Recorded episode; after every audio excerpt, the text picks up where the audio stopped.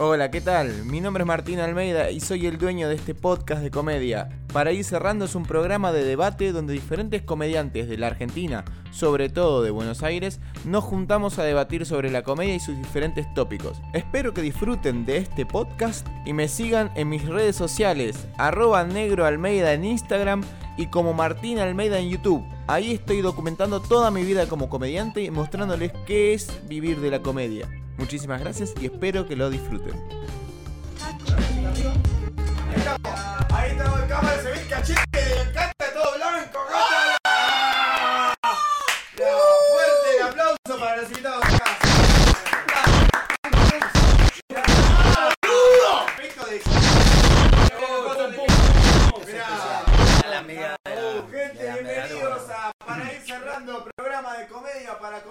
Con comediantes. Ponete acá, tirá el besito, tirá el besito a esa persona que te está mirando en casa. Gracias. Señor. Para vos. ¡Amor!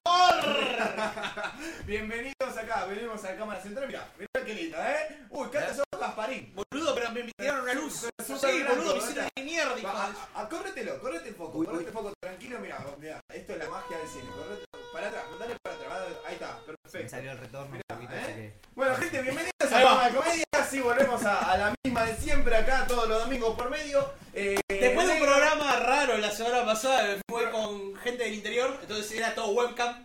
Una sí, bizarreada una hermosa hicimos. Salió muy lindo, con el video medio trabado, pero el audio se escuchaba perfecto, por lo menos la primera hora. Después medio que tuvimos problemas. Pero fue, unimos gente de, de kilómetro de distancia acá, Ajá. fue una locura. Sí, linda. sí, sí, estuvo Hoy ya tenemos gente que vive más cerca. Más ¿no? cerca. O sea, No te creas, eh, No, mira no, que no. donde el estudio está bastante Eh, no es cerca, cerca, cerca. Eh, no es pará, aguantá, un, No, no, un no. bond de distancia.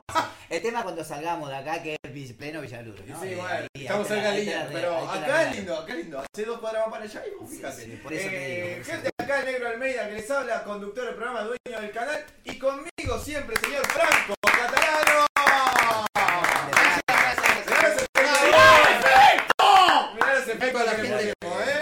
Ahora, no, ahora tienen que mirar o mirar, ¿eh? Ya la gente para el podcast sepa que tenemos efecto de video, todo, estamos Muy completos. bueno, muy bueno. Cata, ¿qué me puede decir del día de hoy? Wow. eh, me, gusta mucho el programa. Me gusta. Primero, estamos últimos tres programas como recta final. Este es el 8. El octavo, recta final de la primera temporada de Para ir cerrando. Muy contento con el programa de hoy porque es un tema del que a mí me, como me da miedo, como yo hago stand-up hace dos años, es el único género en el cual incursiono. La, la cara que puso Relajo. Sí, como no lo puedo creer. Ah, le da miedo. No, no, Ah, no, le da no, no, miedo. no sabía, no. Mirá que, Es- o sea- que he visto estandupero, pues yo tengo mi espacio. pero No, no, es que he ido a tu espacio varias ¿En veces. serio, la puta madre? Era este, era este, del que hablamos la otra vez era este. Nah, Ahí lo estoy sacando. Y el tema del personaje, eh, o la creación de un personaje cómico, es como algo lo que todavía no me he animado a ahondar, a profundizar nunca. Y entonces es un tema que me interesa de, de un respeto que le tengo por no conocerlo. Así que nada, tengo muchas ganas de escuchar de gente que sabe realmente hace años. No, no te creas. eh. Así que bueno, tenemos los invitados de hoy. que Perdona, como ya- perdona, sí. perdona. O sea, vos esto después vas a hacer un personaje. No, no, no, no, no. no. Está, está, está. No, no, no. cambiemos las cosas porque no. no. Así que bueno, los invitados que tenemos esta noche, únicos, exclusivos acá al lado mío, a mi izquierda, el señor Daniel Vince. Así un aplauso para el señor Daniel Vince. Vamos. El maestro, el maestro. El maestro. Formado en teatro, clown, impro, stand-up y muchas cosas más. Maestro con, eh, con maestros como Alicia Reilly, Carlos. Balmaceda, Joe López, entre otros. Eh, ¿Cómo qué onda esa experiencia con los chicos? ¿Bien? Muy buena. ¿Cuál, Muy buena. cuál- cómo, cómo te queda de los tres? No, eh, Rayleigh es teatro puro. Teatro puro. Eh, sí, y, Balma y yo, eh, los dos. Uno es más este lo que es escritura y el otro es más la impronta escénica. Claro. Pero Sí. muy copados los dos. Bien, perfecto. Eh, es, pa- es el payaso malparido, lo conocemos como el señor payaso. Acá había una disyuntiva, fue el tipo que dijo, che, ¿vamos disfrazados o...? Eh, fue, fue interesante. Fue la Sí, eh. Sí, primer error. No es disfraz, esto lo quiero aclarar. Ya anda anotando si te Sí, interesa.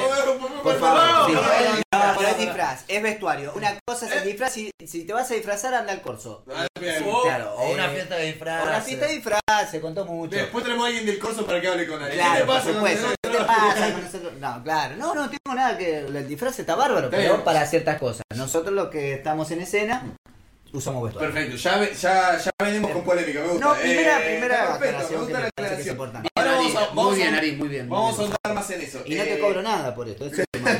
lo malo. Personaje, bueno, el personaje con el que hace reír a grandes y la pregunta es a chicos también. Por supuesto. Por supuesto.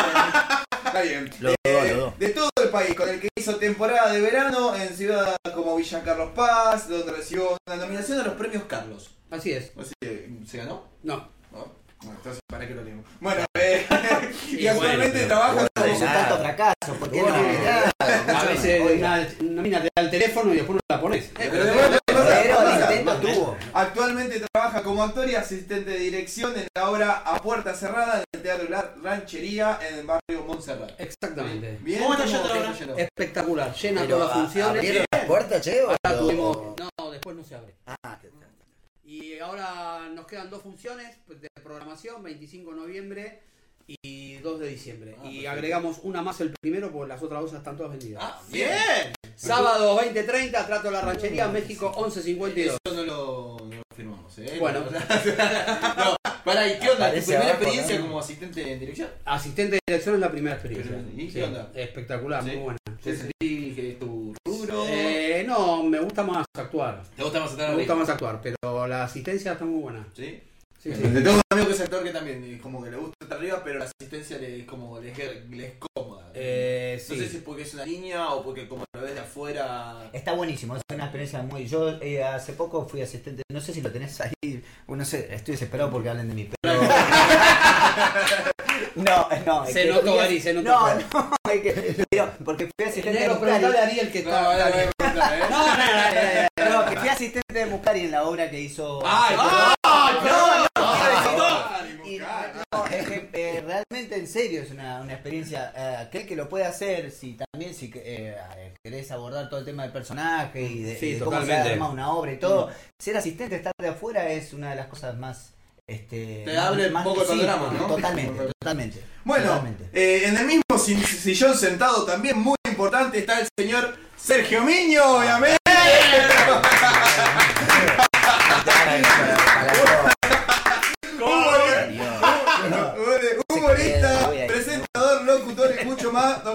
Aprendidos entre como autodidacta mayormente, o sea, Y se. sí, se- no, eh, no, pero por una moto propia o porque se te dio en la vida, vos deciste, no, ni en pedo me meto en la escuela, yo ya soy así, bla, bla, bla, ¿cómo que te llevó eso? Me acuerdo, eh, dejé, decidí dejar el colegio en segundo año, fui a hablar con la rectora, que era la profesora de música. Digo, mire, acá yo lo, siento que lo que aprendo acá para lo que yo quiero en mi vida ¿Con no me años, está perdón? sirviendo, 14. 14. Eh, no me está sirviendo para lo que yo quiero hacer en mi vida. Pero, claro, digo, me gustaría eh, claro, de dejarle el, el lugar 14 que yo estoy usando, que estoy ocupando, para una persona que realmente lo necesite, porque yo no. Digo, más, las únicas materias que me interesaban era música, que era la profesora, era la rectora y nunca vino. Vino dos clases y nos hizo estudiar la vida de Blas Parera y Vicente López y Plano. Y eh, educación física. Las dos materias me importaban. Bueno, ahí dejó. Y me- entonces mi abuela me manda a vivir con mi familia a la costa y empezó a- en un grupo de teatro. Ah, mira. Y con Rubén Spinacci. Y la verdad es que estuvo muy con el, elen- elenco estable de la costa, allá de Marejó, San Bernardo, el partido de la, voz, de la costa, digo, el, el partido de la costa atlántica. Y bueno, ahí fue como mis comienzos. Claro. Después me revelo ante el Señor, porque digo, yo me considero el ángel que se le reveló al Señor, porque Rubén Spinacci es un personaje como bíblico, así una melena larga, blanca, la barba blanca. Después me comía la nena, bueno, pero eso es un detalle, pero... Está bien. Y bueno, Cosas de la vida. no, después me metí, sí, lo que es impro, teatro callejero y, y Ah, pero empecé un a poquito estudiaste o siempre de ver y si yo puedo. Claro, no, yo para mí es como decir esto, como decía él hace un rato, eh, creo que viéndonos nosotros te das cuenta que lo, que lo puede hacer cualquiera. O sea, Sí. este- o sea, si te- cualquiera lo puede hacer, ahora hay que ver la calidad, pero es solamente animarse, es animarse a sacar lo que uno tiene adentro. Claro. Porque esa parte también, algunos dicen, no sé, que el clown es jugar con el niño interior. Pues también tiene esa maldad, ¿no? Del humor, es como, bueno, sacar lo que está adentro ahí, lo que uno quizás no se animaría a decir, eh, decirlo con este antídoto que es, bueno, Claro. la manera más cómica, Claro, ¿viste? Perfecto. Eh, creador de Relámpago, una mezcla de mago, mítico y bohemio. forjado entre circo, música, teatro y otros muchos personajes circenses, ponteños y nacionales. Eh, y el como dato curioso tenemos que el nombre de su personaje lo puso Cucho. Sí, también, bueno, auténticos. justamente también cuando me voy a vivir a la costa y... Igual, perdón, poco de magia. Eh, Relámpago tiene poco de magia. No, tiene no, más no. música. Es una, no, cuando alguien dice es una especie de magia, yo creo que, o sea, nosotros Ah, hacemos magia en el hecho de Ah, no también entendí, uno, no, no entendí, no, perdón, no, es eh. una suerte de Pensé que hablaba de. como un encantador de serpientes. Ariel, ya te voy a tocar. Estás sin Tranquilo, tranquilo. No, no, otro bloque te preguntan. no, hay, no hay una magia. Ahora les pregunto, se puede contestar una otra pregunta. Yo le digo, ¿no hay una especie de magia en algo que vos decís? Convencer a un montón de personas que te están mirando de algo que vos por ahí ni siquiera vos tenés. Para mí la magia está que está Válida idea. mezclando birra con mate y todavía no fue el baño. O sea, Sí, no, no, eso también es eso es magia es pura. Eh, bueno, y ahora sí, un aplauso para el siguiente. El peruano, nuestro operador. Muchas gracias, Pedro, siempre. eh. Eh, Una evidencia. no, en serio está bastante serio el, eh, nuestro operador, ¿no? Sí, no, está Es un tipo serio, Es un tipo serio, pero no parece que puede decir nada. Y obviamente el señor Ariel Eres, un aplauso para Ariel Eres. Egresado de la Escuela. Provincial de Teatro y. Títeres. No, no, nacional, eh. Nacional, No, la escuela nacional. Tengo malas, tengo malas biografías, catalano. Bueno, está bien, boludo, me puedo equivocar. Déjame una, Teatro una de Títeres 50, eh, 5029 de la ciudad de Rosario. De Rosario, exacto. ¿Sos rosarino Eh, digo, si soy rosarino, sí, por supuesto. Ah. Eh, como todos grandes artistas de, de- de Rosario, ¿no? Olmedo, Fito Páez, este. Y para eh, cantante. no, eh, de Juan Ortiz. Eh, no me lo dejen afuera. Bueno. dejen afuera, pará. Ahí está, Este, no, no. Eh, no, claro, porque escuela, eh, ahora es escuela provincial, tiene bien el dato acá. me- ahora es escuela provincial, yo cuando estaba en la nacional, Ah, eh, mi título vale hasta de Ushuaia a La Quiaca, así que por eso lo quiero aclarar. es muy importante para Pero que seguís metiendo la mano dentro del muñeco o ya no, No, ya, ya, no, no, ya no me dedico al muñeco. Digo Con su, con per- con su personaje, la pastora Evangelina Salazar, lleva más de 10 años recorriendo distintos escenarios de nuestro país. En el show eh, monologa y canta e improvisa. Es un show con de todo. Sí, tiene de todo. ¿Con ¿Cuántos todo. años ya, Ariel? Eh, más de 10 años, sí, más de 10 años, ¿verdad? Sí, más de 10 Sí, años. más. Le pregunta a él. Sí, no, chequeame. Recuerda, viste, hace cuánto No, Rela que nos conocemos ya. ya, Sí, hace más de Nos 10 conocimos en, años. en- en las tablas. Que- Eh, en la calle, haciendo humor en la calle. Rela haciendo humor en la calle. Yo He grabado como CDs. asistente. He- he Yo, grabado. yo trabajando como asistente en la calle también. Este, De algo, de algo artístico. para un Sí, sí, sí, sí, sí. sí, sí. Un Para un cómico, cómico, para un cómico. No, Luis. para Luis eh, Chileno Flores, eh, uno de los finalistas del, del cómic del 2002 de, de Showmatch. Sí. Eh, un gran cómico de la calle, un gran cómico.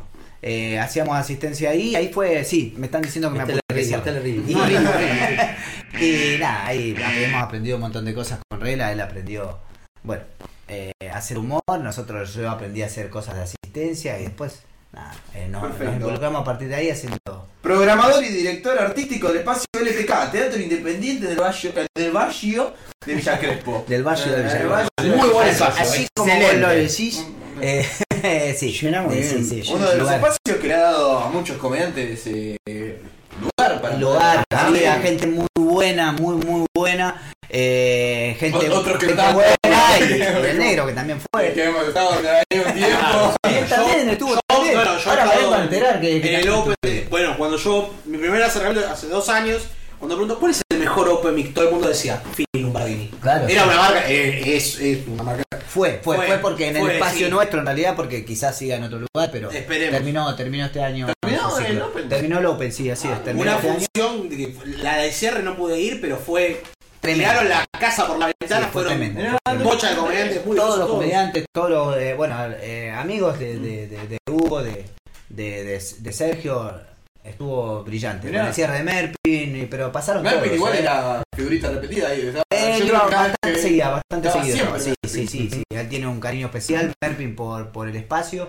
eh, una persona que queremos, que admiramos mucho y él, y él nos devuelve yendo permanentemente al lugar y, y haciendo funciones ahí. Este, así que hizo el cierre él, pero también estuvieron, no sé, estuvo eh, Picotto, eh, ¿quién más estuvo? Federico Buenaventura. Bueno, Mucho tiempo trabajó. Emilio Viciniano. Emilio. Eh, Ricardo Viciniano en la primera época con Lucas Lauriente. Sí, Simonetti. eh, Simonetti, mucho tiempo también. Yo me acuerdo que en el LTK conocía a Juan Barrosa. Juan Barraza, bueno, con Juan Barrosa era Juancito. muy, muy frecuente. Hotel también fue. fue montón. Poté mucho, sí, sí, casi todo. Con Juancito Barraza arrancamos en el pequeño teatro, él haciendo sus primeras presentaciones ahí, yo ya presentaba, eh, lo presenté a él por primera vez, a, eh, a, bueno, varios, Emilio González Moreira, Dalia Goodman, muchos, sí, sí, sí, Fer, Fri- muchos Fer. Crisi, Fer Frisi, Eh. Fernando Crisi, ¿qué, ¿quién más? Eh, varios, varios. Empezamos ahí, hicimos todo, eh, nuestras primeras armas ahí en el... Me saqué un moco, perdón. Sí, No, no, no está pasa nada. Eh, Estamos tan para- relajados acá. Para los que escuchan, ya está, es ambiente familiar. Sí. Perfecto. Sí, bueno, así que como así se dice la comedia, Sí, chicos, hermoso, como aplaude hermoso. uno, cuando aplauden uno, aplauden todos acá, así que es el programa de hoy. Sobre composición cómica de personajes, y vamos a arrancar por si no se dieron cuenta, ¿no? No se dieron cuenta, Es- ¿no? es O sea- composición de personajes es un poco el tema. tres tipos de personajes que laburan hace más o menos tiempo, más callejero o menos callejero, con teatro, tenemos un poco de todo para compartir experiencias. Claro, porque lo que pasa es que lo que veíamos cuando armábamos los programas era como que veíamos. En el programa ya tuvimos gente que. Magos, estuvo Marcelo Ruiz Díaz acá, vino. Estuvimos hablando con Excelente, él. ah, excelente. Eh, gente de la impro, Tommy gente de. ¿Cómo quién? ¿Quién vino de la Tommy intro? Cutler. Tommy Cutler. Ah, Improvisados. Eh, vino también eh, De- Ah, organizados. Ah, sí, vino o sea, la- Luciana, Luciana. Schraps de, de Clown. eh, del mundo De la escuela de, de la escuela de cosas. de Marcelo Katz. de Marcelo Ah, Katz mirá, mirá, también, no, no, o sea, no, gusto conocerlo. Pero queríamos entrar un poco más en el tema del personaje porque como que es un punto que está medio en el medio entre nosotros venimos más del palo del estándar. Eh, como saben, por ahí más Ariel o, o acá el señor Malpa, está, venimos más del palo del stand-up y como que hay una conexión, eh, un pasito extra del stand-up que va al personaje. Hay muchos comediantes que va para el personaje cómico y como que están en medio de, de esos dos mundos, del clown, del stand-up, monologan, mezclan chistes, hablan más, pero también meten un poco de, de música. Queremos entrar un poco más en el tema del mundo del personaje cómico. Pero para arrancar quisiéramos más o menos que nos den así breve cómo es que comenzaron su, su, su vida de comediantes. O sea, dónde empezó, cuándo fue que arrancó, ya sabemos un poquito del tiempo. Pero cómo es que surgió el hecho de, bueno, me quiero dedicar a la comedia hasta que llegan al momento que dicen, armo este personaje. O sea, cómo es que surgió. Eh, arranquemos por acá por Malpa, que lo tengo un poquito callado. Eh, Por favor. No, no. nada. Anímese, anímese. Con- con miedo. Temía que, no, temía que me interrumpa. Eh, espera que se cierre el mate. Listo. está No, el vos, mate. vos, metele nomás. Eh, bueno, no, a ver, en mi caso es. eh, yo empecé hace muchos años, diría hace más de 20, en todo lo que es teatro. Sí. Eh, te diría, no, les diría, perdón. En todo lo que es teatral. Y. Año 93, si mal no recuerdo. 93. Sí, exactamente. Qué memoria que tiene. Sí, o sea que- ¿qué te crees? laburo, Ese- ¿eh? Es que mi laburo es ese, mi laburo La es el dato duro. Mi sí. laburo es el dato duro. Exactamente. Muy bien, muy bien. Y en el año 2009 eh, dije un día, eh, nunca hice nada de comedia. Mm. Eh, siempre fui como el, no el gracioso, pero el que tenía, viste, la, la gimnasia esta de los chistes. O La los chistes, no, la chispa. La chispa. Y un día en un asado de amigos de un grupo, viene uno, con el cual no- no- cagadas se han hecho los asados. Exactamente. Eh, y sí, me generó esto y acá estamos. bueno. Después, años después, y no puedo creer que me inviten a un programa. Acá estamos. bueno. Tampoco es el programa. No, es no, no, eh, para mí es el programa, es el, Es el el que me invitan, así que es el programa. Bueno, y viene uno y me dice, vos tendrías que hacer estándar. Ok. Pues ni sabía qué era. ¿De qué Ni te idea, le dije, ¿qué es estándar? ¿De qué me Me dijo estándar, bueno, alternativa teatral, talleres de humor, cursos de estándar, papá, papá, y vos nos nombrabas a Balma y a Joe, la propuesta que ellos hacían era justo lo que yo quería. ¿Juntos? Los dos estaban Ah, juntos. ¿Están juntos? No, eso es un dato que no sabía. Ajá, en el sótano Club de Comedia.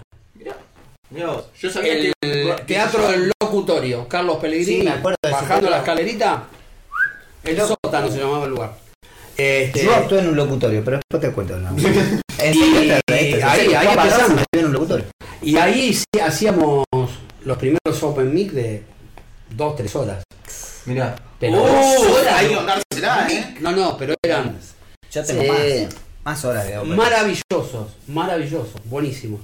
Y ahí empecé a hacer este todo lo que era para comediante. Si no, siempre viene de la línea del teatro clásico, obra, bla, bla, bla, todo lo que a mí me encanta también, la verdad que me gusta muchísimo. Claro.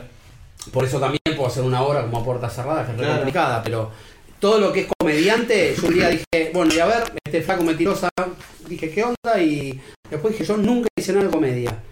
Y el taller, la propuesta que ofrecían Balma y Joe era particularmente todo un desarrollo como comediante. Bien. No era stand-up.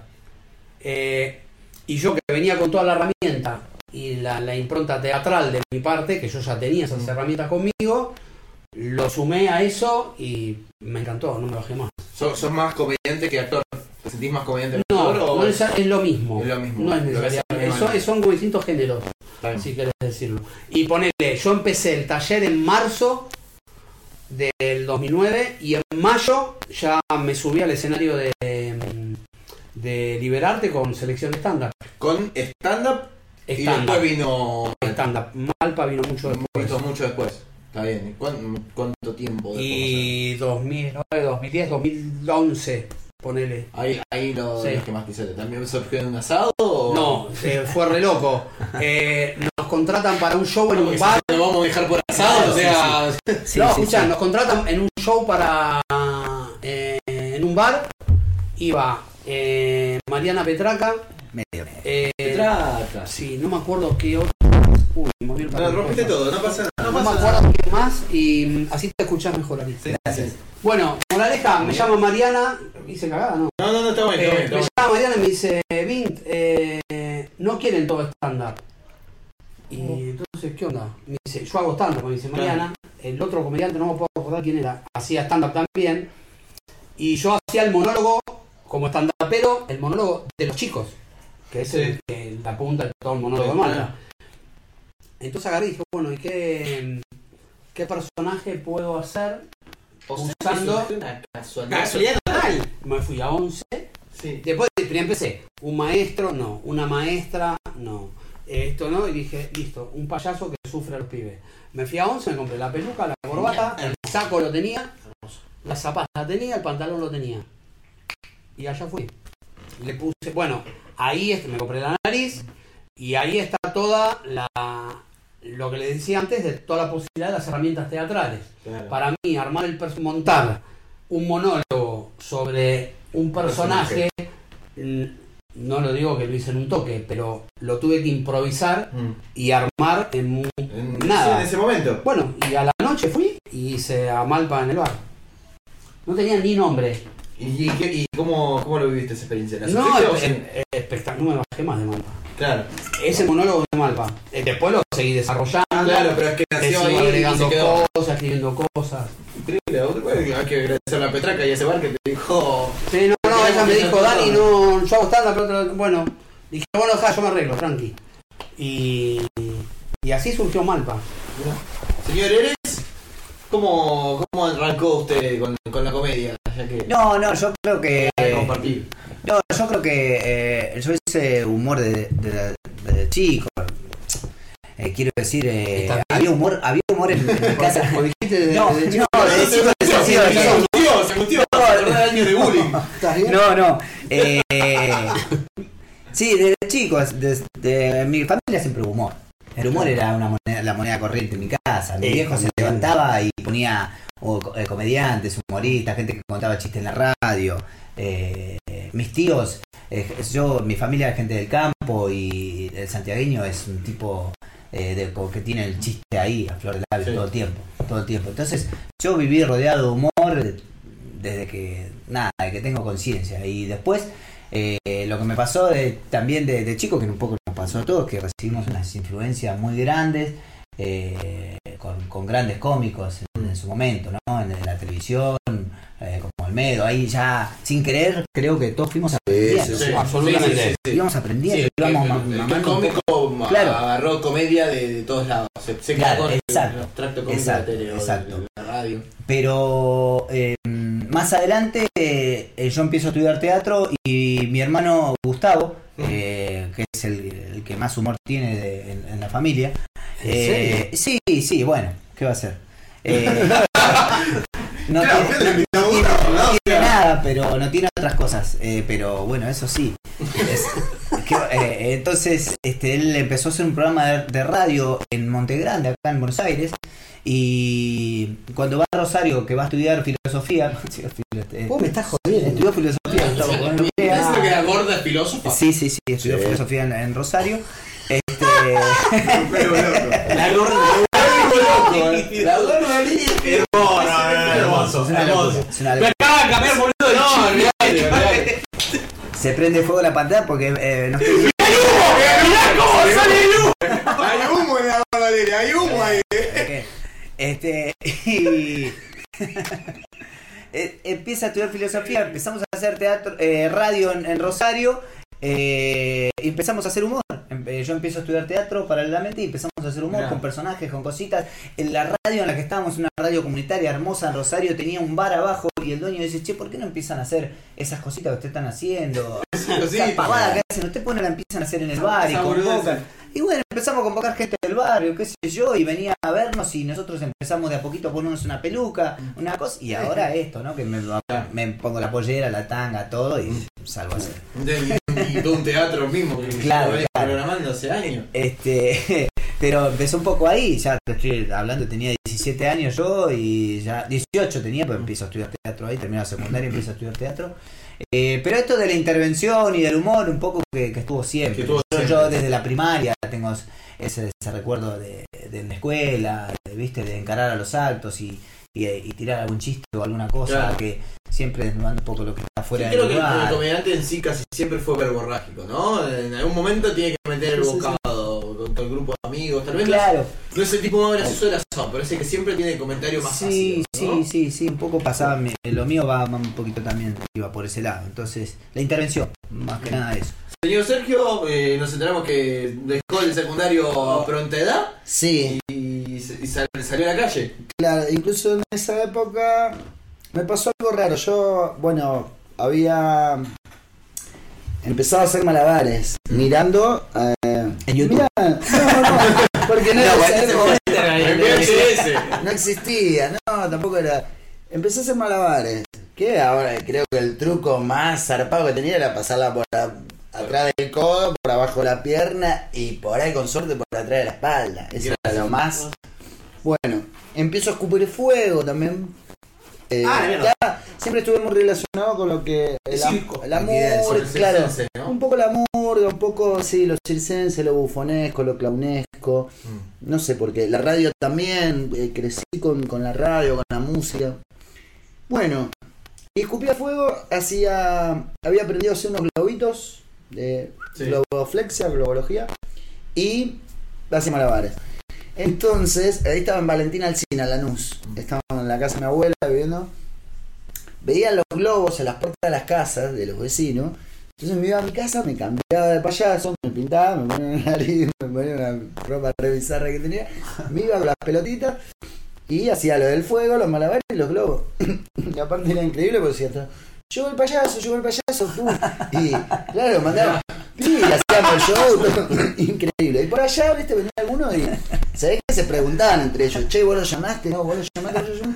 No, ¿De venía alguno y decía, Era un "Sí, pedófilo. disculpame", decía. Disculpame, decía, claro. Me estoy mandando mi nene. ¿Quién te, quién te invitó? No, o sea, yo. Le digo, yo vi los globos y. Yo me Claro. Lo mismo, lo mismo que te pasa ahora. Hoy le pasa lo mismo. ¿Quién te invitó? Mi abuela, mi abuela la conocen todas allá en el barrio, bueno, ahora ya, ya falleció, ¿no? Por ahí, pero decía, le digo, yo soy el nieto de Coca, yo vivo acá a la vuelta, le digo, vi los globos y, y me motivé y. Y la verdad que, y nada, la gente después, eso pasó varias veces. Me quería dar plata y yo me daba vergüenza, porque para hacer algo que me gustaba tanto, no, no podía cobrarle, o sea, pagaría yo por ir ahí. Eh, y bueno, se empezó a correr la bola, ¿no? Llamarlo al nieto de Coca, entonces me llamaban para, para el cumpleaños, después ya, y, y fíjese usted, ¿viste? Nada. Después me compré los zapatos grandes, me, me hice un, un traje nuevo. Mirá, ahí te hiciste la guita, Bienvenidos. ¿Viste? Eso fue co- como una de las previas que fue lo, lo que yo sentía, me encantaba hacer. Después me fui metiendo en el circo y ahí empecé a entrenar, todo era como... ya era distinto. Y la radio, la radio fue algo importantísimo. También esto fue en el año 98, lo que te contaba antes fue en el 93, por ahí. Yo tenía 13, 14 años. En el 98 tuvimos un programa de radio que se llamaba Venimos por si acaso. Con 14 años. No, ahí tenía Ah. 18 ya más o menos. igual. Yo tenía 18 mi hermano 20. Nosotros éramos los hermanos Catafalco, Galuche, que está en España, allá en Palma de Mallorca. Le mando un abrazo. Ahí Que le los está yendo bien. Arte en Rueda. Sí, ahí. y él nos- eh, no, ahora quiero es allá la una. Y sí, Sí, por ahí más o como- menos. oh, no sé, no, de- bueno, mira la mañana. Pero ahí, ahí decíamos, claro, bueno, ahí es donde, antes de caracterizar al personaje, lo hicimos radial. Ah, Entonces fue increíble. Llegamos a tener una galería de 32 personajes en 8 meses. Que aparte. eh, ¿Interactúan entre ellos o invitados? Sí, sí, sí. No, éramos mi hermano y yo y el operador. Entre los tres llegamos a hacer esa cantidad. Como Peña, digamos que. Más o menos, sí. Yo creo que en todos esos 8 meses yo superé los 23 personajes. Mierda. Y fue, era increíble, también lo producíamos nosotros, después ya le agarramos el timing y lo armábamos muy de... Y, y también, o sea, más allá de, de- por ser joven cronológicamente, nosotros ya teníamos todo un mambo en la cabeza, po- como dice él, por ahí por la familia. Sí. Mi viejo es un clownato, pero no ejerce la profesión, pero es como el, Sí, el- el alma de la fiesta ahí, de asado. sí, y- tal cual. y bueno, entonces también uno crece con todo eso y bueno, era volcarlo ahí. Incluso el, el programa, el nombre del programa se lo puso mi viejo, era Venimos por si acaso. Eh, venimos por si acaso. Y bueno, también es como, bueno, ahí empecé a volcar todo lo que es. Lo que es este, eh, el personaje antes de caracterizarlo, sino que solamente la, la imaginación, ¿no? La radio, la magia del sonido y la fantasía. Eh, la Bien, radio- bien. Ahora, ¿eh? ahora bien, lo muy para. bien. Bien, ahí, bueno, estuvieron hablando bien. de- en el caso, para Ariel, todos conmigo hablaron de cómo llegaron al personaje. ¿Vos cómo llegaste a la pastora? Y ¿Cómo, cómo, o sea, todo lo mío bastante, todo tiene mucho proceso lo mío siempre. Eh, eh, lo de la pastora eh, es una idea que nace en la radio, como estaba, como estaba diciendo, nosotros también éramos de, de crear mucho porque la cantidad de horas que hacíamos, llegábamos, llegamos a hacer eh, eh, ocho horas diarias de radio. Muchísimo. Sí, no, de verdad. Para, diarias. No, no te vayas, mira.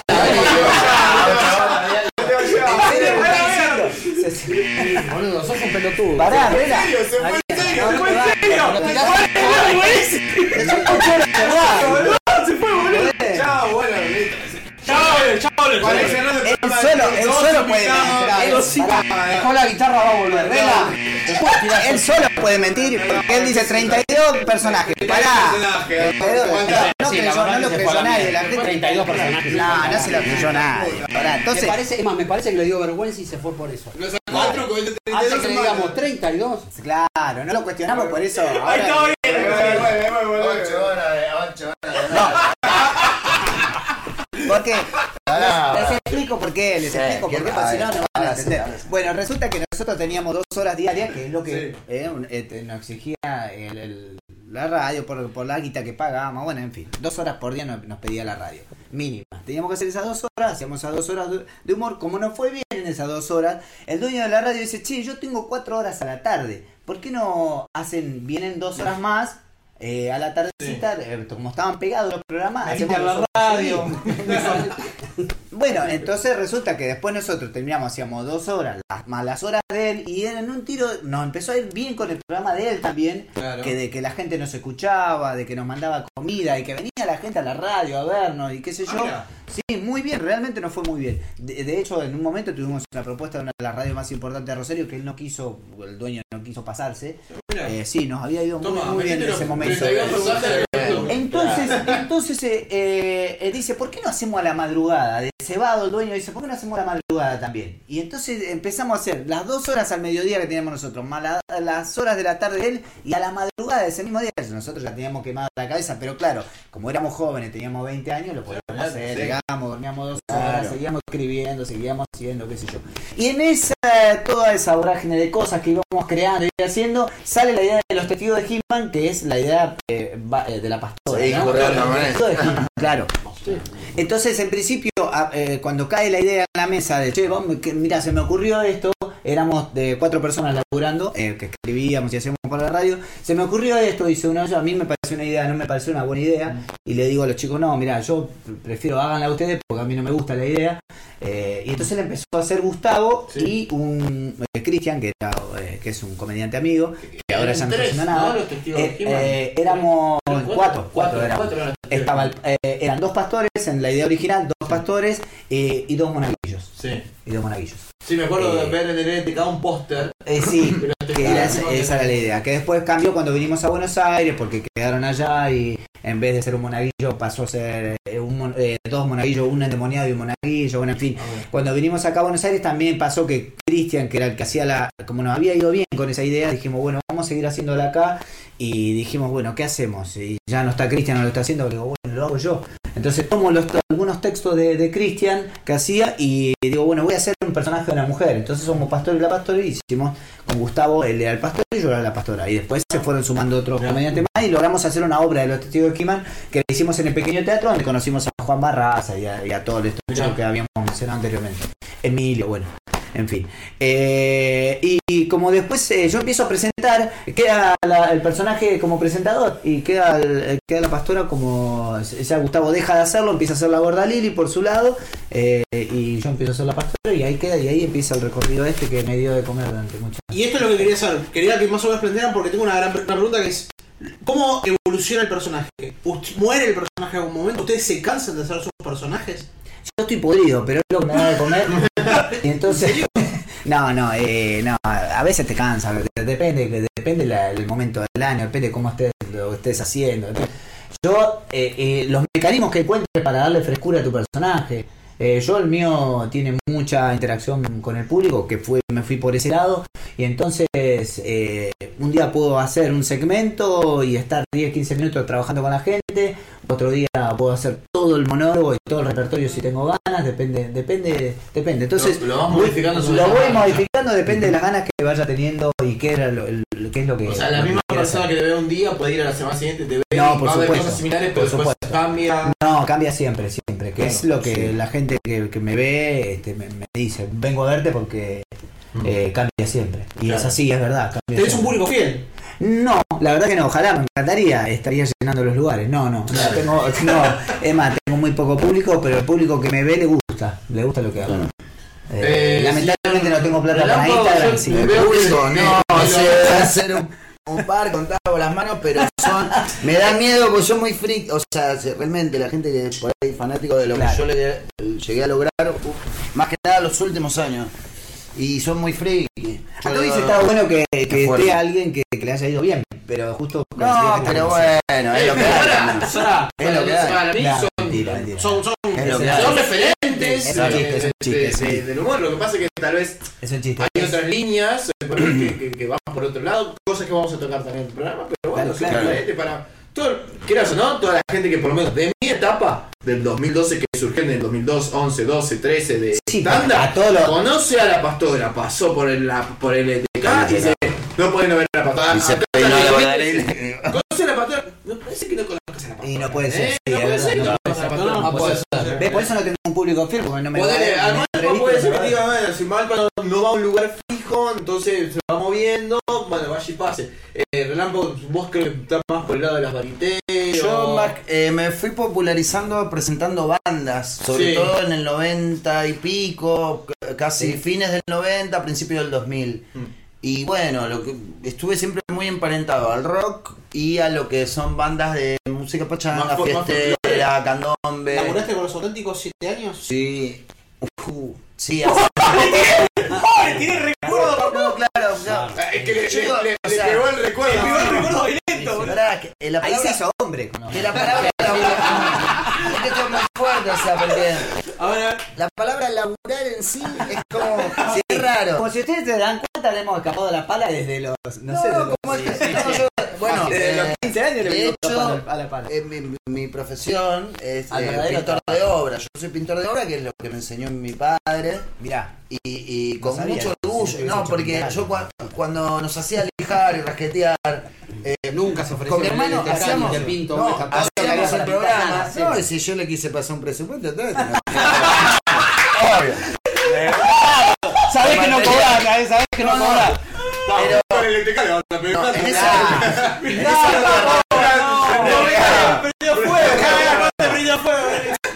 En esa época renegaba un montón, ¿viste? De- de- aparte, claro, nosotros hacíamos los recortes, lijábamos, rasqueteábamos, enduido, todo. Después venía el viejo con el rodillo, o sea, Claro. Listo, cobraba, te repartía ahí. Y, no- pero no no, uno renegaba. Incluso en esa época también estábamos haciendo el programa. Nosotros a la mañana íbamos a laburar con mi hermano. Claro, eh, sí. Y el viejo era el capanga de la empresa. Esto era la costa, ¿no? Los, eh, también, llegado la temporada, la gente pinta, pues se pinta medianera, el viejo baja en silleta, duplex, todo lo que venga. Correte que te pinto. Bueno, y ahí era la lana. Y con el tiempo le agradezco un montón. Yo ahora hace bastante que no, pero cada tanto siempre me salen trabajos de pintura, pintura de obra, de jardinería también, un poco de carpintería aprendí, herrería artística, pero bueno. Al margen, no, la eh, pintura es como la. Yo me siento lo mismo, igual que vos, la, es la verdad, no sé qué le pasa a Dani, pero yo me siento un obrero también de- del arte. de Sí, sí, sí, sí. Todo el espacio LTK no hay nada que no haya hecho. O sea, Claro. desde las mesas hasta pintar la pared, eh, hacer el baño. Es que es el secreto también, ¿no? Todo. Sí, sí, sí. Hacer, cubrir vos más gastos. Sí, hacerlo vas- vos. aprendés y, y te valés de vos mismo y Por de supuesto, lo bueno, claro. teniendo las herramientas. Vos has cultivado El material. marihuana y todo. El- sí, obvio, y, y no. Eso hay que. No sabía muy bien. Eso realmente es admirable también. O sea, yo que me encanta la jardinería, ¿no? Fuera de todo, sí, Ah, pensé que sí, me aromática, la encanta la marihuana. Sí, Me encanta la marihuana. La No, no, no, pero la jardinería sí, o sea, veámosla como una planta más de cosas, eh, así se armen aromáticas, comestibles, la huerta, lo- todo, todo, no, todo lo que lo que la tierra nos da realmente es, es admirable y Sí. poder eh, eh, cultivarlo, poder sembrarlo, poder cosechar, no, es un placer. Nos fuimos por las ramas, Sí, dijo la. Chita le dijo, eh, tenés razón. Pero bueno, ¿te cansás con, con de alguna vez? No, claro, la pregunta era creo que. Yo veo que más...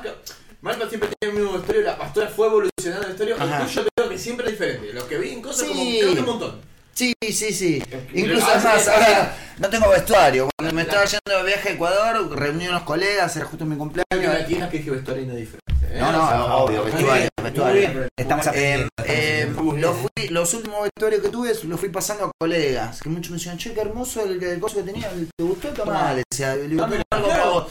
Y antes de viajar también me descarté un montón de cosas, ahora no tengo vestuario, así que me llamaba a la solidaridad y a los teléfonos en pantalla. Un vestuario para relámpago. Eh, no, no, pero bueno. Hashtag, un vestuario para relámpago. Hoy, hoy cuando veníamos eh, en el autobús, yo comentaba esto, digo, eh, cuando empecé a, a trabajar o a hacer de payaso, yo no me daba cuenta que era un trabajo que me, me gustaba tanto, creo que estaba muy influenciado por los dibujitos animados, que, que ya venía incorporado como esa métrica, ¿no? Y los tres chiflados, que es un montón de cosas, eh, bolsorro, cantinflas, no me acuerdo, cosas que veíamos. Pero, eh, y, y, claro, yo veía la figura ese del chabón, o el papá, no sé qué parecía con el frac, la galera, ¿viste? O ese lavano y el cosita esa. Eh, los bigotes, después también esa Sí. cuestión de que. Sí. Y entonces, como ya lo tenía muy visualizado, creo, de los 8, 9, 10 años, esa cuestión de que de verme así, ¿no? Y después, claro, después llego con el tiempo a eso, durante mucho tiempo era el- como el personaje relámpago, con el frac, la galera, hasta los guantes blancos, no me acuerdo, o sea, eh, eh, la copita de vino, muchos decían, eh, pero no estás con la copita de vino, no, no sos vos. Y después entonces digo, como uno malacostumbra Sí. a la visual, eh, como si, si la pastora no sale con la pandereta o con el coso de He-Man o la esqueleto. Claro, como que ¿Viste esas eso para ser Sí, tal. no, y después me di cuenta, claro, que, que eso es totalmente relativo, ¿no? Incluso también buscando nombre para el personaje. eh, tuve muchos nombres de payaso, hice muchos. Los personajes de radio llegué a caracterizarlos, Mm. algunos. eh, y después algunos, como si, algunos me aburrí, otros me asusté. Me asusté grande, me asusté y el otro perdí el vestuario y después ya no me lo volví a armar, etcétera. Pero claro, buscando un nombre para el personaje este, que era en realidad como el super yo potenciado, ¿no? Eh, creo que en realidad es también el reflejo de lo que eh, absorbí de mi viejo. Eh, el, el relámpago que conocemos ahora. Claro. Entonces me pongo el nombre, el, el apodo que me había puesto Cucho, el cantante de los decadentes. Esto fue en el año 94, la fiesta de la Corvina Rubia. En Mar de Ajó, claro. Bajó. Sí, pero la anécdota es esta. Yo caigo al hotel con una capa roja, los anteojos de estrella, peinado como cucho y vestido con una ropa de colores, que creo que también tenía una remera Era de la flash. manita que era era apretada así, pero de todos colores. Y, y nada, caigo así, ta, ta, ta, re contento, subo a la escalera, como un, como un rayo. y a que me firmen los cassettes. Y de repente, claro, bajaba los chabones así, bajaban un montón de chabones en la escalera y lo reconozco a Cucho, lo saludo, ¿viste? Y le digo, Gustavo Cucho París, es un honor para mí estar acá. Y, y alguien, no, alguien se preguntó, ¿y este quién es? Este es Relámpago, dijo el chabón. Y ahí fue, claro, y ahí me bautizaron, en realidad fue mi apodo. Y durante muchísimos años era mi apodo, o sea, me conocían como Relámpago, pero nada, después me hice cargo. Y después, buscando un nombre para el personaje, dije, claro. Ahí está, claro. Como siempre. Ahí estaba y tuvo el, el apellido que en realidad eh, Relámpago Catafalco, que era la, el dúo que hacíamos con mi hermano, los hermanos Catafalco. Claro. Por eso eh, Relámpago Catafalco. Y bueno, y, y fue el personaje más cómodo con el que me que quedé. Hace un montón que no, que no interpreto, porque a veces también, bueno, a veces andaba Te he visto con otros con otros con un vestuarios. ambo celeste que hacía el doctor Ángel Mordesto, después también hice la, la enfermera, y me- también me ponía una- me transvertía, ¿cómo hacen eso que te encanta? Sí, sí, sí. Sí, sí, pero está buenísimo también porque es ese. Te digo Pero- una- te una que nada- exnovia que decía que hay muchos hombres que les gusta mucho vestirse de mujer. obvio, está Eh, buenísimo. les gusta mucho Es re vestirse de cómoda, mujer. es re cómoda la ropa femenina, es lindo, eh, también es como, sí, un juego, ¿no? Y es otro Eh, material, es más suave en general. No, está, está buenísimo. Es más, yo me di cuenta a las chicas, a las chicas, la mayoría, esto me di cuenta porque estos personajes nunca los presenté como arriba de un escenario. Mm. Era más que nada ir a, bueno, yo viajo mucho a convenciones y encuentros de circo. Era ir a un encuentro de circo que empieza un jueves y termina un domingo y en esos cuatro días pasan un montón de cosas. Y uno está a un ritmo que por ahí son 25 horas por día. Y yo he llevado una valija así gigante con 8 12 cambios de vestuario y una mochilita así con ropa, porque en realidad vivía más tiempo eh, adentro, claro, con una túnica blanca, en la época que tenía el pelo largo también en la barba Sí. salía con una túnica blanca en pata y los reunía todos a tomar la merienda a la colina. Después estuve, bueno, antes de eso. era drogarse siempre. No, no, eso, más allá, más allá de los psicoactivos. La eh, colina- la en esa es- época era mucho más, eh, claro, más cosas naturales, ¿no? Experiencia con eh, con, con setas, tío, vale. Sí, sí, claro. Bueno, y, y, eh, o sea, si lo vemos por el lado de, de droga, ¿no? Alucinógenos, ¿no? Pero era lo natural, claro, lo natural. Pero tampoco no, no lo veamos porque ahí aparece el titular tipo, eh, corte, si no se faropean no, no, no hacen reír o no, no se aventuran. No, pero hacemos unos dibujos después donde ponemos con la frase de la fecha y está buena que la frase sea buenísimo. Si no se drogan, Si no. se drogan, no se reír. Bueno, entonces est- esta cuestión de, de ponerse un una piel, ¿viste cómo hace que se vuelan los sombreros y se pone el sombrero y cambia la actitud? Era también jugar a eso, pero jugar entre los mismos pares. Para mí esto, yo estoy muy emparentado al circo, Claro. porque también, bueno, he hecho acrobacia, monociclo, malabares, lanzallama, pirofeaje, aprendí cosas, eh, espectáculos de circo, teatro callejero. Pero bueno, yo decía esto, si, si mm, alguno me critica, me diga, no, ¿por qué venís a actuar acá? ¿No? Y que después te roban todos los chistes, te roban todo, porque también, viste, a veces, qué sé yo, son cositas que se atribuyen. Vamos a ir a tomar a tocar No, Ya, ya, eh, ya eso ya lo. Bueno, Ya todo lo- nos pasó. ya lo- Pero, em, nada, yo digo, si yo hago reír a un tipo, justamente que su profesión no se encarga de hacer reír a otras personas, para mí, o sea, no tiene precio porque obviamente no te lo paga nadie, pero tiene- es, doble la satisfacción. Para mí es mucho más importante que se diviertan ustedes, la gente Sí, que, que sabe el tema, que, que sabe lo que es estar del otro lado. Para mí eso ya es como... Sí, y no- y no hay muchos comediantes que- todo. que pueden hacerlo, Y ¿eh? muchos me decían, a vos te da miedo... Hay muchos comediantes. Tenés miedo a triunfar. Y le decía, no, yo ya triunfé. Lo que pasa es que son pocos los que se enteraron. Y bueno, ahora quizá alguno que. Señor, ¿el Malpa se ha aburrido alguna vez de ser Malpa? No, jamás, ¿Jamás? jamás. Eh, es otro chabón, Es otro tipo. es otro tipo. Eh, todo el tiempo eh, me pasan, le pasan cosas a Vint y sirven para Malpa. Bien. Absolutamente. Bueno, me, me sirve eso como un pie de. Es la pregunta, sí. Sí, ¿por qué personaje? ¿Por qué un personaje y no un monologuista? Porque ya existían monologuistas cuando ustedes empezaron la comedia, de Pinti. Bode. ¿Por qué un personaje y no un monologuista de su propia vida? Y otra cosa también, me parece que para sumar. ¿Dónde está el límite? dónde empieza Claro, el ¿dónde- personaje y y dónde- dónde, dónde, dónde termina el personaje y dónde empieza la persona. ¿Dónde termina la pastora y dónde empieza Ariel? ¿Cómo haces para diferenciar? Esto se lo pensaba cuando hablaba hablaba Sergio, no sé si decirle Sergio Relámpago. Eh, Yo le digo. Eh, de- cuando hablaba del miedo, el miedo sí, venía sí, porque a veces sí, a veces es difícil diferenciar cuando terminas de ser el personaje y cuando empezás a ser la persona. Entonces pensaba si el miedo venía por ahí. Nada, esa es la pregunta y un poco. Eh, te, te dejé a vos, te apunto. Eh, no, a ver, em, Porque vos empezaste con monólogo. yo empecé como monólogo, eh, me surgió esta dificultad, oportunidad de, de tener que resolver algo. Con crisis. Exacto. Y eh, yo empiezo a hacer malpa en el camarín antes de subir. Ahí ya soy malpa. Yo me pongo la- el vestuario, la pincha malpa, soy malpa. Empiezo a preparar la voz, bla, bla, bla, bla, bla. Subí al escenario y soy malpa. Y todos los personajes, nos guste, no nos guste, eh, sea lo que queremos o no sea lo que queremos, tienen algo de la persona, sí o sí. Es por reflejo, es automático. Eh, yo me encuentro muchas veces como malpa, digo algo, eh, puede ser hasta familiar, Claro, de la claro. historia familiar, de la historia del grupo, de cosas, de amigos, lo que sea, y vos decís, malpa dijo esto, si no es vida de malpa. Claro, no es de Malpa. Entonces, una historia entonces. Claro. además. lo importante es que vos puedas tener, eh, ser esa persona, ese personaje, vivirlo como ese personaje en ese momento, abrir todas las herramientas que ese personaje tiene, todas las posibilidades y las vivencias que vos le volcás a ese personaje y sol- soltar todo. No tenés que guardarte nada. Cuanto más natural sos, más, es como las personas. Cuanto, ¿Me estoy poniendo en serio? No, no, no, no, está perfecto. Cuanto más natural sos, cuanto más fresco sos, la gente te acepta o no te acepta. Ajá. Los personajes pasa exactamente lo mismo.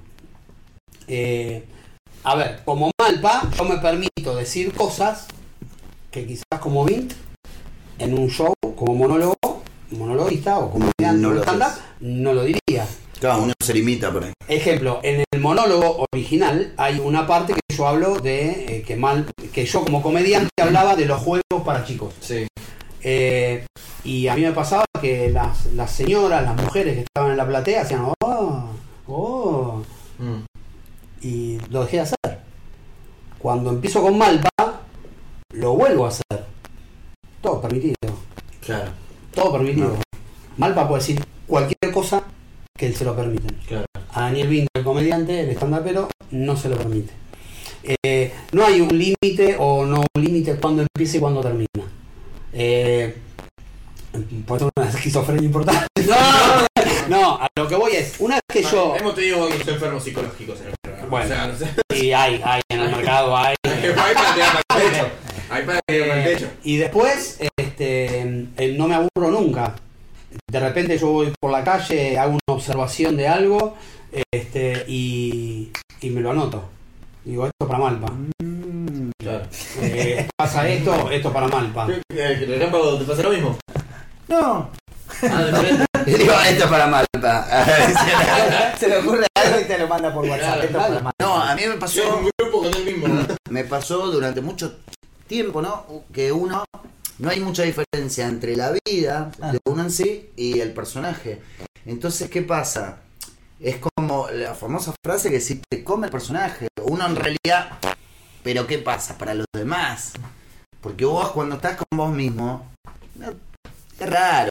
O sea, por ahí el- te reís de un chiste o de una ocurrencia que tenés y puede pasar la primera vez, o por ahí tuviste una, una brillantez, te partís el culo solo, después sí lo llevas a la escena. Sí, sí, sí, Sí, pero es increíble también cuando pasa eso. Yo vivía durante mucho tiempo, viví para el personaje. Y, y incluso hasta, o sea, esto me empezó a pasar no hace muchos años. Que yo, claro, no me dio vergüenza presentarme con mi nombre. También fue un cambio muy muy fuerte que yo me, me corto el pelo, me afeito los bigotes, o sea, después de nueve años de tener los mostachos, y era como ya el personaje instalado de relámpago y todo, y era así, y, y incluso también por uno ser tan así como es, Veo que te obsesionás con el... no sé, pero era. eh, no podés parar, no podés parar y la gente siempre te va a pedir más y vos siempre vas a tener más. De, sacar. Y si no tenés, saca de la manga. Y si no tenés, no rompa la bola. Ahora y que si no, sacás de la galera. Ah, llegó el delivery. Llegó el delivery. Sigan, sigan, sigan. Bueno, eh, Un sacás de la galera. Sacás, o sea, siempre tenés. O sea, hasta la última gota de sangre y de sudor que te puedan pedir y sacar, te la van a sacar y vos hasta que estés desangrado ahí y no tengas más y vas a seguir. Y bueno, pasó algo también muy fuerte de, de decir, esto no sé si uno se cansa o a veces se frustra, se deprime, porque yo creo que también, en mi caso, no sé si en todos, pero como si uno cambia, el humorista en sí, cambias la alegría de darle alegría a un montón de gente por tu propia felicidad casi. A fuerza de eso, de, de que, bueno, viste, a mí me tocó vivir en propia hasta el punto de decir, no quiero saber más nada con esto. Y la gente te pide, no, pero yo te he visto a vos, no sé, hacer Claro. ruedos en Bariloche, en la costa, en el coso, llenar eh, cosas o actuar para un montón de gente. Llega un momento que decís, Perdón, eh, perdón. no, por favor, adelante. Ahora ni sí, siquiera me importa, ni siquiera me importa todo eso.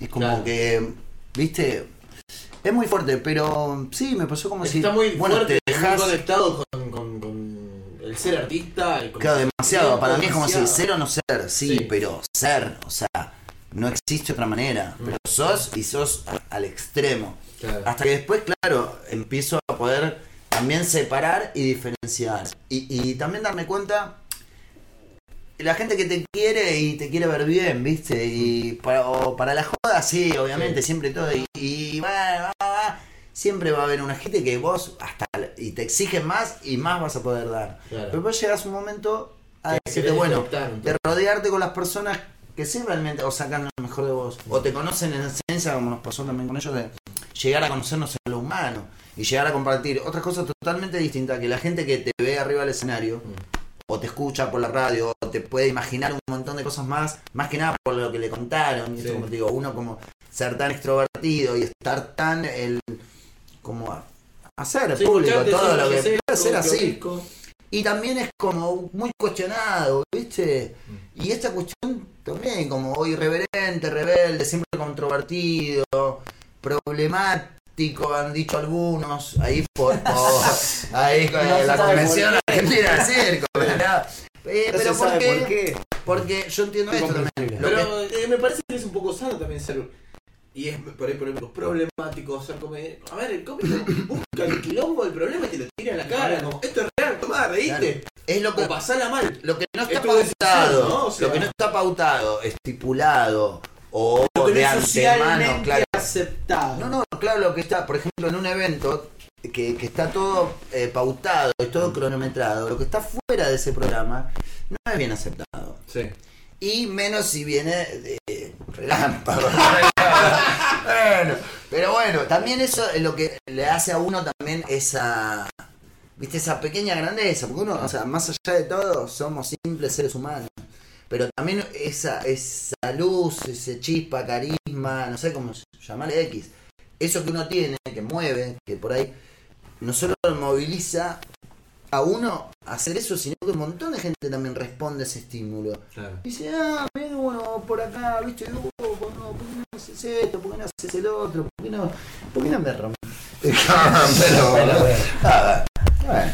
Eh, Ari, la No, doctora, eso está bueno, está bueno lo que está, lo que está diciendo él. Eh, hay- me parece que hay como cierto ¿Lo dije yo? No, no, no tanto, pero sí está bueno. hay como ciertos niveles de, de- de conexión con, con lo que uno hace, ¿no? Eh, a mí me pasa un poquito después, ponele, que lo Yo que estaba a vos te digo que vos desconectás más fácil. Sí, yo Vos- puedo desconectar un poco más, más, me, más fácil, me sí. costó ver a la pastora en Sí. vos hasta que no trabajé ahí en el ETK y nos sentábamos en, en Sí. reuniones de producción entre ocho a ver qué hacíamos y ahí era como, ah, mirá cómo tira palitos todo el tiempo en las Sí. conversaciones. Ahí lo veía la- Sí, porque él, por ejemplo, él, él se hace más cargo de, de- de esto que te pide la gente todo el tiempo. Sí. Che, dale, sé más relámpago, dale, quiero que... Pero a mí también me han llegado a decir, che, loco, vos tendrías que estar todo el día vestido. Pero No, ¿por qué te vas a la... Y a veces no salir mal, así. El verano de la pastora los son, Son dos mundos diferentes. Sí, uno puede conectar y desconectar más, más rápido con lo, con lo que uno hace. Eh, Dani tiene, tiene un nivel de profundidad que es cierto lo que él dice, pero yo he laburado con él, tuve la suerte. Eh, él cuando se pone la peluca, pum, arranca y donde esté, eh, en un baño, en vestuario, donde se le toque cambiarse. Eh, yo mm, puedo un cachito estar un poquito más, eh, pero cuando entro a escena ya me pasa lo que le pasa Sí. a él, que es conectar inmediatamente con, con- con la teatralidad, con lo que, con lo que se Además, el, con la personaje, perdóname, lo que Sí. tiene también, ahora que él dice esto, es el stand-upero que, o comediante. Yo iba de stand-upero a, a un show, a un evento, lo que sea, y laburo acá, en Sí. esto. El personaje, y voy, me saqué la campera, me dio el micrófono y arranqué. Sí. La otra vez fuimos a un evento con él en un bar, el bar era así, y nos cambiamos en el baño. Claro. O sea, mientras yo me cambiaba eh, donde está el inodoro, él se maquillaba donde estaba la pileta. Entraban los clientes a mear. Entonces, yo me en una escalera, escalera, sí, también. Ahí nos hicimos unos pesos. En realidad, el, el- el- La guita el la evento fue medio cortina, pero bueno, La peces fuera, zafamos. resolverá, sí. Yo me he cambiado en escaleras de, de- de las de incendio. Claro. Sí, claro. claro. ¿Me entendés? Entonces, el personaje tiene todo eso también, que es adicional, que evidentemente nos apasiona hacerlo y nos da mucho más placer que, que o sea, que pasarla mal, ni en pedo. Claro. Pero está todo eso también. Después de cambiarnos ahí, así que estamos reapretados, me pas- yo le pasaba la valija, ¿entendés? subimos al escenario, chicos, que era así, y la verdad, la, Es más grande la- la rompimos. No, es más grande el baño que... Y la gente es- se cagó de risa, el espectáculo salió, el show salió espectacular, el dueño quedó fascinado. eh, entonces están esas cosas también. Mm. Que cuando vos estás en un lugar que te estás cambiando incómodo, bla, bla, bla, pisás y te pasa todo lo que dice regla, que te gritan, dale, hace más, te piden, bla, bla, bla. eh, Te pesa un poco. claro.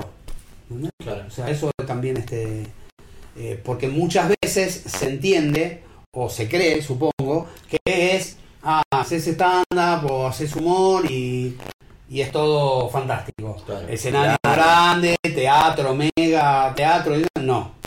Nosotros, los eventos son a veces hasta, hasta crueles. Claro. Eh, parate, están todas las mesas, pa- frase sagrada es, no hago el monólogo mientras están comiendo. Sí. Olvídate. ¿Entendés? Pero igual te pasa. Sí, como sí, te sí, pasa en los shows. O empezaste, nadie está comiendo, de repente llegó la voz y te trajo tres platos y con Ah, una mila con mil fritas y vos querés parar el show, pará, vos Olvídate. como... Los eventos son así, tenés que saber, tenés que tener la gimnasia de saber que de 10 personas no te van a escuchar 9 y media. punto. O te están escuchando y no te das cuenta. Claro. Como a mí me pasó en el Bululú, que en la primera fila, ahí en la primera mesa, tenía sentado un matrimonio de unos 50 años. No le vi los dientes en todo el show, en toda la pasada. Y yo decía, la puta que parió. No tenía, no tenía, porque la gente, No tenía. la Bueno, gente de Y digo, Sí. no se ríen de nada. Y la- el show iba bárbaro, la gente se reía, no menos estos dos. Eh, cuando termina el show, nosotros, yo fui último, entonces en el Bululú pasaba la gorra cuando la gente salía. Y el tipo agarra y me pone la guita en la gorra y me dice, muchas gracias, me hiciste cagar de risa. Claro. Yo digo, Sí, ah, sí, sí. No, ¿cuándo? ¿Cuándo? Entonces, ahí que aprendí yo, dije, no siempre la gente se ríe eh, a Claro. carcajadas Sí, sí, sí. Sí, y la está pasando La fantástico. gente a veces la pasa perfecto y no, no tiene... Está bien, uno le, le cuesta poner un poco más el estar arriba porque estás esperando esa respuesta instantánea, Ah, pero la pasa bien igual y vos podés irte tranquilo diciendo, bueno, hice un y, buen y trabajo. más, más en nosotros tres, por ejemplo, me consta que manejamos un monólogo inteligente, con remates preparados, interesantes, de nivel. Claro. Entonces vos decís, lo agarran. Eh, ¿Entendés? O sea, esto también pasa. No, bueno, No. Simonetti, si no me equivoco, Simonetti lo que dice que eh, más allá de ser relacionado, lo importante es llamar la atención, o sea, que te prestes atención. Vos Claro. tenés que marcar una presencia que no te pueda interrumpir, que de alguna manera te estén prestando. Sobre todo él, que ha, la ganado historia. más atenciones que aplausos en lo Sí. largo de sus Claro, de es que toda es su vida como, como comediante. A mí lo que me pasó que eh, Mirá, esto que hablabas, ¿no? Que la gente quizá le gusta, pero no lo manifiesta y vos no te das cuenta también. Me pasó en Bolivia. Cuando fui a Bolivia tuve una experiencia muy fuerte con lo que es el público. Porque gente te Claro, mira. habla en otro idioma. No, no, pero te mira, te mira, te respeta. pero vos no sabés- Es la altura, No sabes si les gusta. Hasta que que- le llega el chiste, no. El remate, no le llega el remate. Hay gente que te dice, nos encantó y, y, y Para no vos te sentís mal, pero aparte sabes qué bueno que está, porque vos arrancás con lo que ya tenés preparado, ves que la gente no responde, no se ríe. Y bueno, y empezás, o sea, te, te obliga a, empezar a sacar, sacar Sí. cosas, pa, pa, pa. Y yo decía, acá no pasa nada. Bueno, disculpen. No, Chao, a la no. gente le encantó. Claro, pero ellos no lo manifiestan. Por ahí le No, no, encanta, no, no, lo manifiestan. Ahora vos si terminás, todos te aplauden, Hay te lo valoran. muy grande y creo que se siente en el escenario cuando bajás, cuando ya tenés un poco de tiempo en el no conectaron con vos a Claro. no la a no la pasaron bien. O sea, hay una Claro. Una cosa es que no conecten y la están pasando con otro, otra cosa es que te pasen muy bien, pero no lo representan. O sea, la están pasando Sí, bien, sí, sí. con vos, te escuchan, prestan atención, te, te, te, Sí, sí. te asienten con Sí, la sí, cabeza sí, como sí. me gusta lo que estás diciendo, otra cosa es como no, vos no me caes, pero para nada. Claro.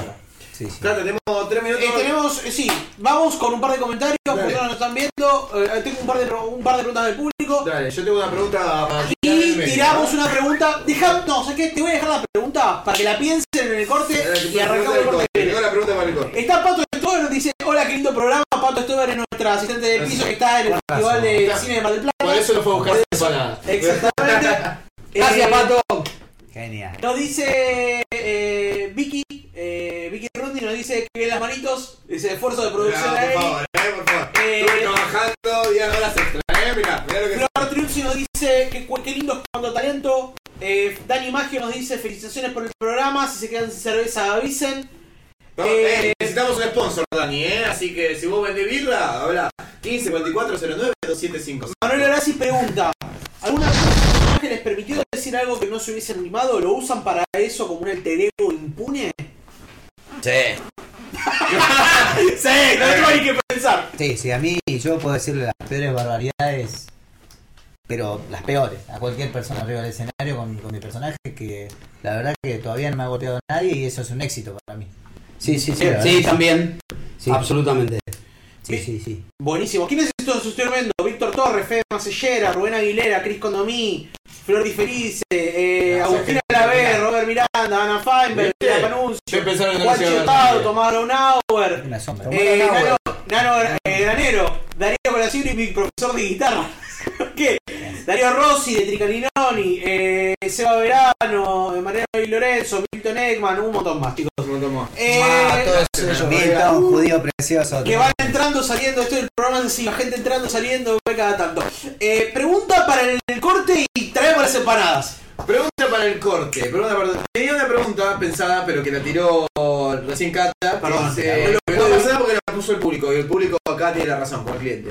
Que era esto de, de- de que si ustedes pueden, se permiten decir ciertas cosas gracias al personaje que no se bancarían hacerlo acá de cubierta. es más fácil. Es más fácil. Sí, claro. Pero la pregunta que se le voy a hacer más polémica y va más conectado para lo que vamos a hablar del siguiente bloque, que va a ser más conectado con el stand-up, porque la- el público que más tenemos es del stand-up. Ok. Es, ¿qué onda el personaje? Y no le respondan ahora, es para la vuelta de corte. ¿Qué onda el personaje cómico, el cómico que tienen ustedes, y el robo de material? ¿Sí? ¿Cómo lo llevan con el tema del robo de material? ¿El material es, sagrado? ¿Se presta? ¿No se presta? ¿Se roba? ¿No se roba? ¿Tiene eh, propietario o no? Sé que es un tema que es más eh, diferente en el personaje que en, en la comedia actual que es de, stand-up, que tiene medio como. Tiene como problemas con eso. Así que, Sí. corte, empanadoso, birra y volvemos. El corte va a ser corto. capítulo. El corte va a ser corto. ¿Cuántas empanadas? Siempre Siempre empanadas. Vamos a tratar de que sea de 10 minutos el corte. Así que mirando a la cámara el dron que tenemos ahí.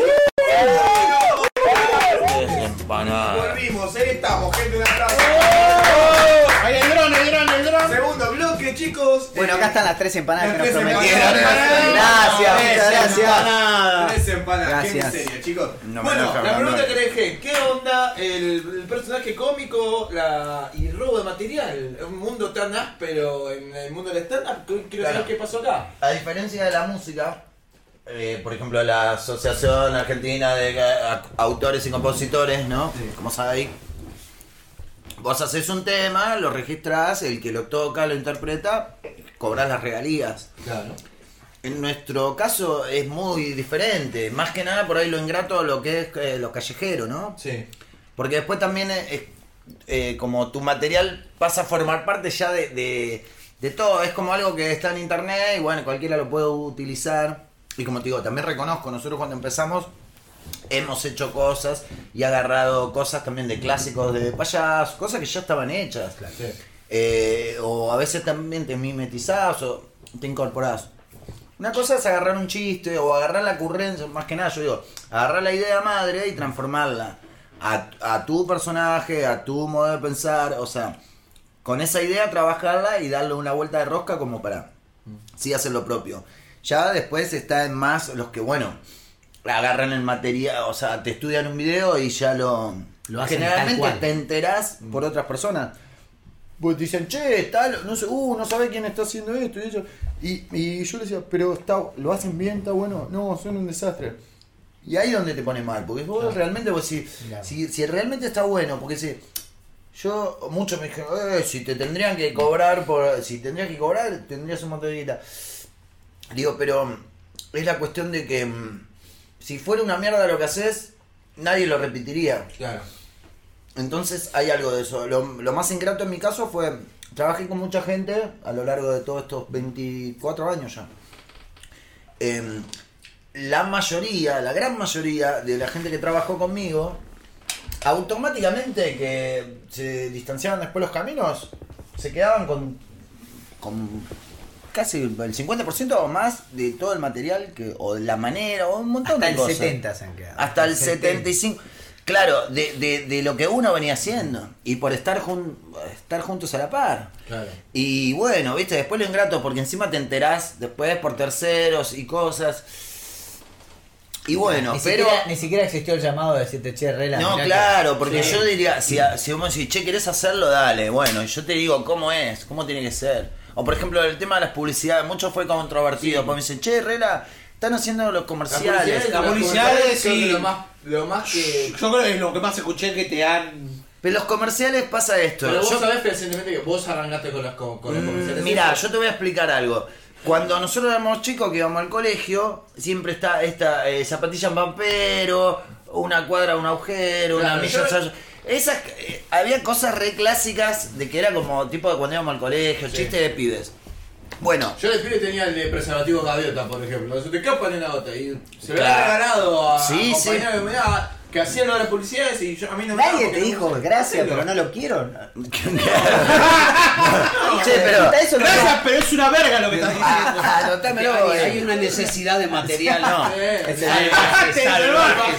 cualquier cosa. Lo que venga está bien. Claro, mucha gente pasa que. Sí, bueno, yo se lo escuché a Elías, lo curra. Sí, sí, sí.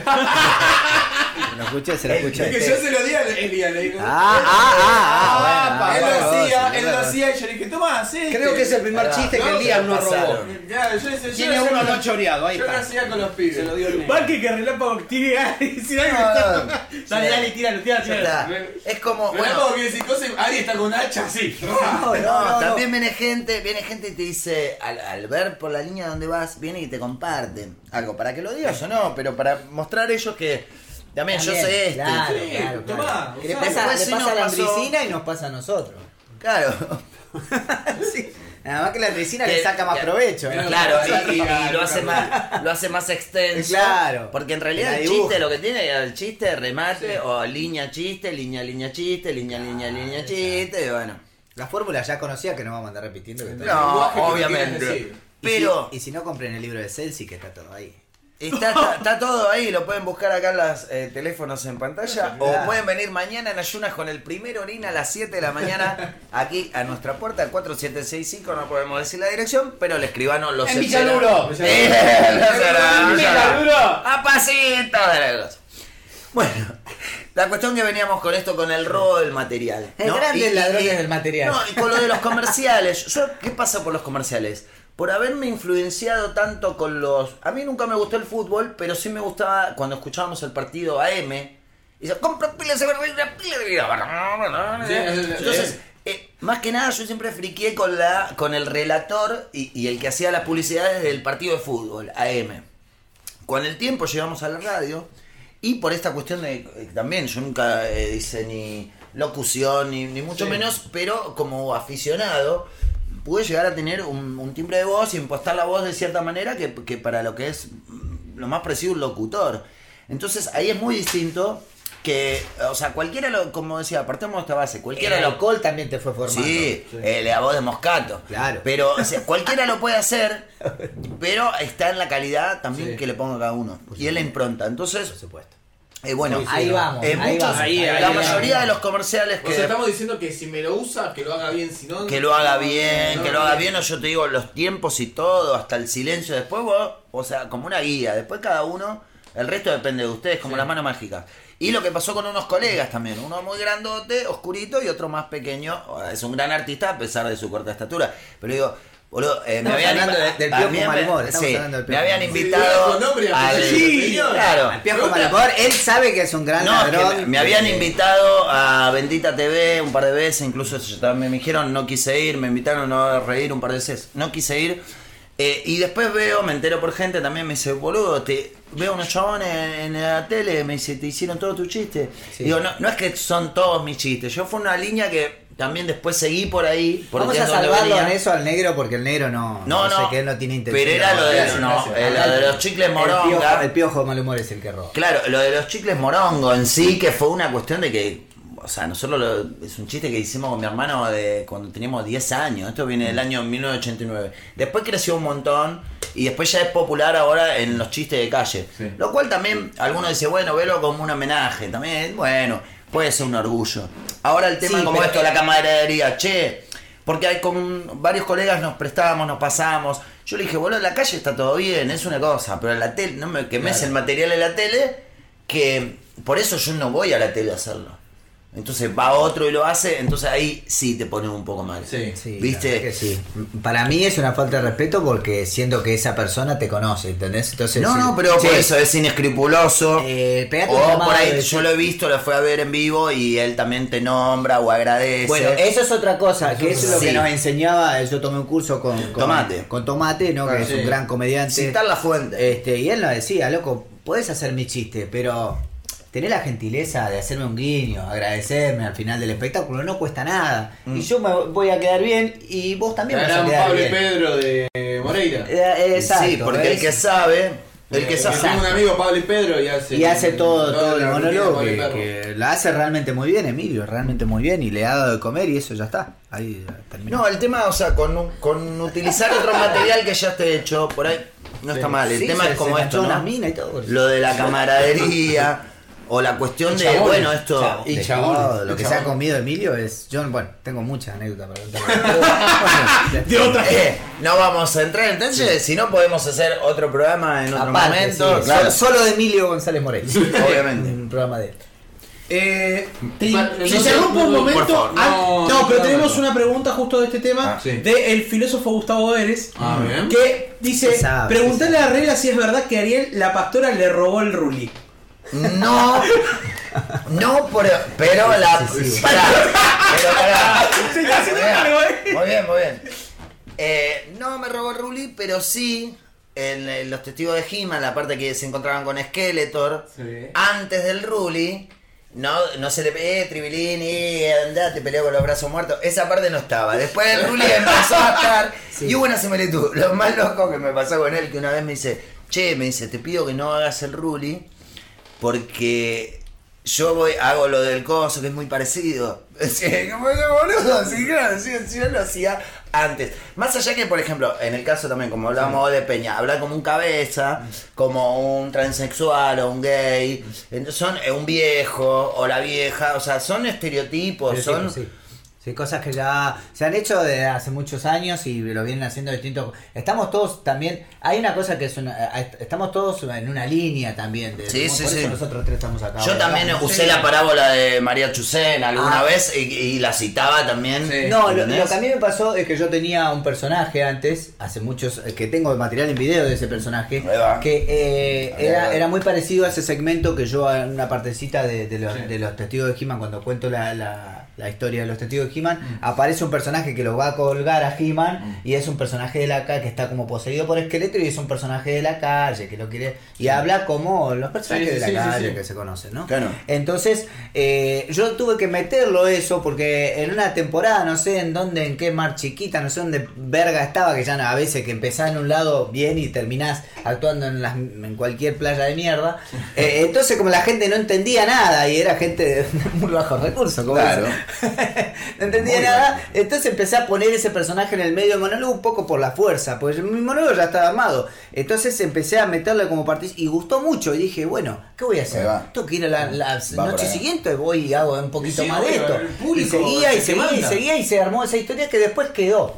Eh, Rela ya hacía el Ruli, pero yo ese eh, eh, todo esto que yo tomo, yo lo hacía muchísimo antes un personaje que se llamaba Martín Bustamante. también, Martín Bustamante que era, que era un personaje, y Mikos hizo hace muchos años también un personaje. Relumpe, a ver, el Relumpe, y Peña hizo Palito. El humor sale sí, también sí, de la sí. observación, o sea, Pero vos- después es como dice Relámpago. hay cosas que se pisan, lo- lo- Hay vivimos las mismas cosas. siempre, obvio. por O por sea, supuesto. Yo veo por el ambiente del stand-up es como, Claro. ay, es este mi chiste, se parece al mío, y se, se matan, y, pero Y- poco, es una observación igual, o sea, Sí, sí, bueno, sí. uno lo hizo antes, el otro después, luego Acá lo que pasa es que no estamos hablando de un chiste específico, sino que de un personaje, de dos Sí. personajes que se parecen bastante, que hablan de la misma manera, que tienen eh, bastante texto Sí. dentro de lo que es un espectáculo. No estamos hablando de un chiste. Porque si fuese por un chiste, nosotros, eh, como dice él, hemos usado cosas Obvio. que estamos nosotros en la misma frecuencia y tenemos permiso porque somos nosotros. Me porque parece que hay una diferencia entre porque- una rutina Claro. y un chiste. O sea, me una. Claro. No, me acuerdo que hace un tiempo había Claro, salido eso es. videos de modelos Eso haciendo, no es. sé, una rutina entera de Paglia sobre el Tal cine. cual, tal cual, tal Eso cual. sí es como. Tal estás cual. haciendo la rutina entera. Tal cual. Que entre Claro. comediantes tengamos una Además, robarle a Paglia, tenés que ser un hijo de puta para ir a robarle a Paglia. Sí. Tenés que estar no, muy tenés- necesitado. tenés 100 años de perdón. Muy necesitado. No, no, Dani, pa- porque interrumpí todo esto por el comentario del filósofo. No, Que no. ¿Cómo lo sentís vos el tema del robo de material. ¿Qué va a ser filósofo? Ni terminó el hijo de puta. Ni terminó. Ya hizo, hizo dos, tres, tres, cuatro materias metió y dice que eres filósofo en el currículum. Hijo de puta. Es un hijo de puta. Claro. Dani, Eh, a ver, hay. Bueno, y yo siguiendo con lo mío. No, la verdad me quedé tomado por lo que Gustavo estudió filosofía. No, No se puede creer. Creo que va a ser la placa de. Lo único, lo, lo único que lo vi leer fue la carta de amor de la gorda Lili. Ahora, las pizzas que preparas son Ah, increíbles. el pizzero. Nos ha salvado todos estos años. en el- pizzería el filósofo, hay que poner. A ver, a un personaje es eh, muy raro que le puedas chorear el material. Eh, podés robarle eh, algunas cosas eh, puntuales del monólogo, algún chiste o algo. Pero en general está alineado a 20 minutos de laburo. Entonces, pescarle algo dentro de todo el monólogo, más como laburamos nosotros, que esa velocidad. No es un tra, tra. Yo estoy así, pa, pa, pa, pa, bajé, me metí con tres mesas, volví a subir, ellos hacen lo mismo. Entonces, Se te tenés fue la mitad de la gente. Claro, eh, eh, si había gente. Eh, claro, entonces, ¿cómo haces para pescar dentro de ese monólogo qué es lo que te sirve? Porque está ligado a Sí, tantas cosas es que no cosa, son el claro. texto en sí, crudo. Claro. O sea, no es un one-liner. Claro. decís, bueno, a ver, te puedo chorear esto. A, a- a robarle a Hugo Fili, es facilísimo. Facilísimo robarle a Hugo Fili. Ahora, lo tenés que decir como Hugo Philly. obvio. Y Eso si no, bancate la piña. Bueno, pero ¿Entendés? Esa es siempre en cuanto a material y la. A ver, nunca se roba un, mate- un chiste exactamente porque vos lo vas a interpretar de una manera y yo voy a interpretar de otra. Sí. Hablamos más del hecho de que por ahí los textos son similares o recurrís a la misma observación o los dos vivieron por ahí la misma situación en un lugar y. Ah, mira. Eso puede pasar. El humor es una, es una tela como la de internet que está Sí. entreligada todo el tiempo. Claro, o sea, el tema es, así, es- eh, eso es- el tema es decorámela un poco. Si lo decís tal cual lo digo yo. Y eh, pero no, yo creo que. Dibujala. Ponele un no poco te de van a garra, robar un material, ponele los He-Man. Tenés que hacer todo un bloque para desarrollar. A eso es a lo que voy. A Claro. eso, bueno, Sí, eso claro, me está claro. robando. Mm. Sí, a, mí, a mí, por ejemplo, de Malpa puedes robar que dice eh, vacaciones con pibes son cacaciones. Claro. ¿En Pero qué contexto metes eso? Y además, ¿quién hace No, reír? no, no, Tenés que no. estar hablando ¿Quién se de, atreve a decir algo así? de todo lo que estoy hablando yo. ¿Vienes? No, no, tírala, tírala. porque- Eh, ¿son, ¿Son de ver stand-up? Mm, A mí ya me aburrió un poquito. Eh, son muy pocos los que me puedo llegar a bancar, divertirme ejemplo. y prestar atención. No, no voy a dar. No. ¿qué- ¿por qué no? ¿Por qué? Y si Sí, no es decís- un halago. decíselo, a- decíselo a Sahari y él lo dice, él no tiene problema de acá, ¿eh? No, vos decís lo que tenés, por favor. pido. por favor, Si no lo decís acá. ¿dónde lo vas a poder? No acá decir en este programa eh, prima En el ningún hecho de hablar Y libremente. la gente que está en el ETK. Ahí. No, La pero mayoría, sí, la no, mayoría, la verdad que no. 95%. Me cuesta mucho. Bien, bien, bien, bien, bien, la tenía que usar. Me, me está costando mucho como espectador Sí. eh, sentarme a ver y disfrutar un espectáculo, sea lo que fuera, porque bueno, la semana pasada estuve en el Festival de Circo de Bahía Blanca, Blanca. a lo cual le mando un saludo a los grandes, la verdad que el Festicirco, hermoso también. Sexta, pasó- edición, no. La quinta, La quinta, la quinta, la quinta. Pero también la quinta eh, edición del festival, ellos venían haciendo, ya vienen haciendo la convención también de circo, que es también talleres, charlas, espectáculos. Este estaba más basado en espectáculos.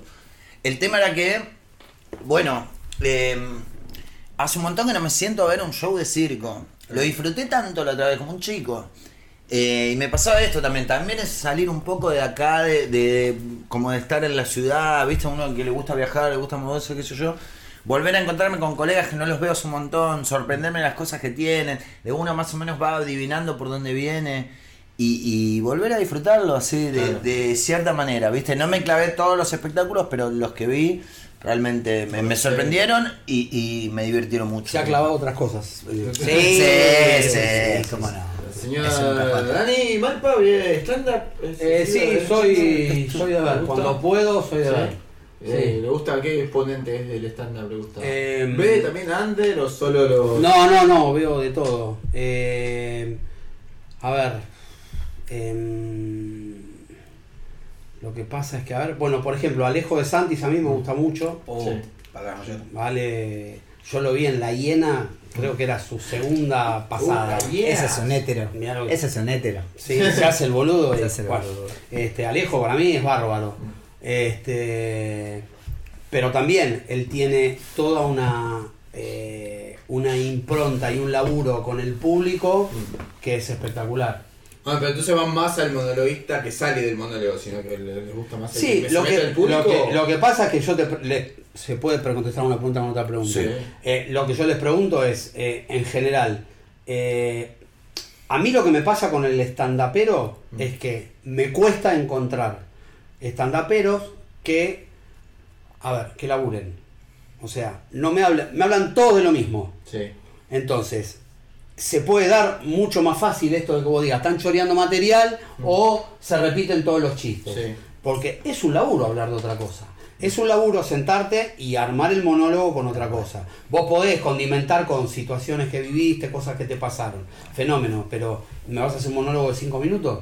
Nosotros veníamos en el bondi hablando y decíamos, nosotros tenemos, pero En el auto, ¿qué dijimos? no. Veníamos en el Mercedes-Benz hablando. Eh, ¿Se puede nombrar marcas? Sí, sí, se puede Eh, nombrar todo. Entonces nosotros decíamos esto de que en nuestras cabezas hay bloques, varios bloques, de 5 minutos de material armado. Que si vos tenés que recortar, sacás un bloque. Si tenés Claro. que.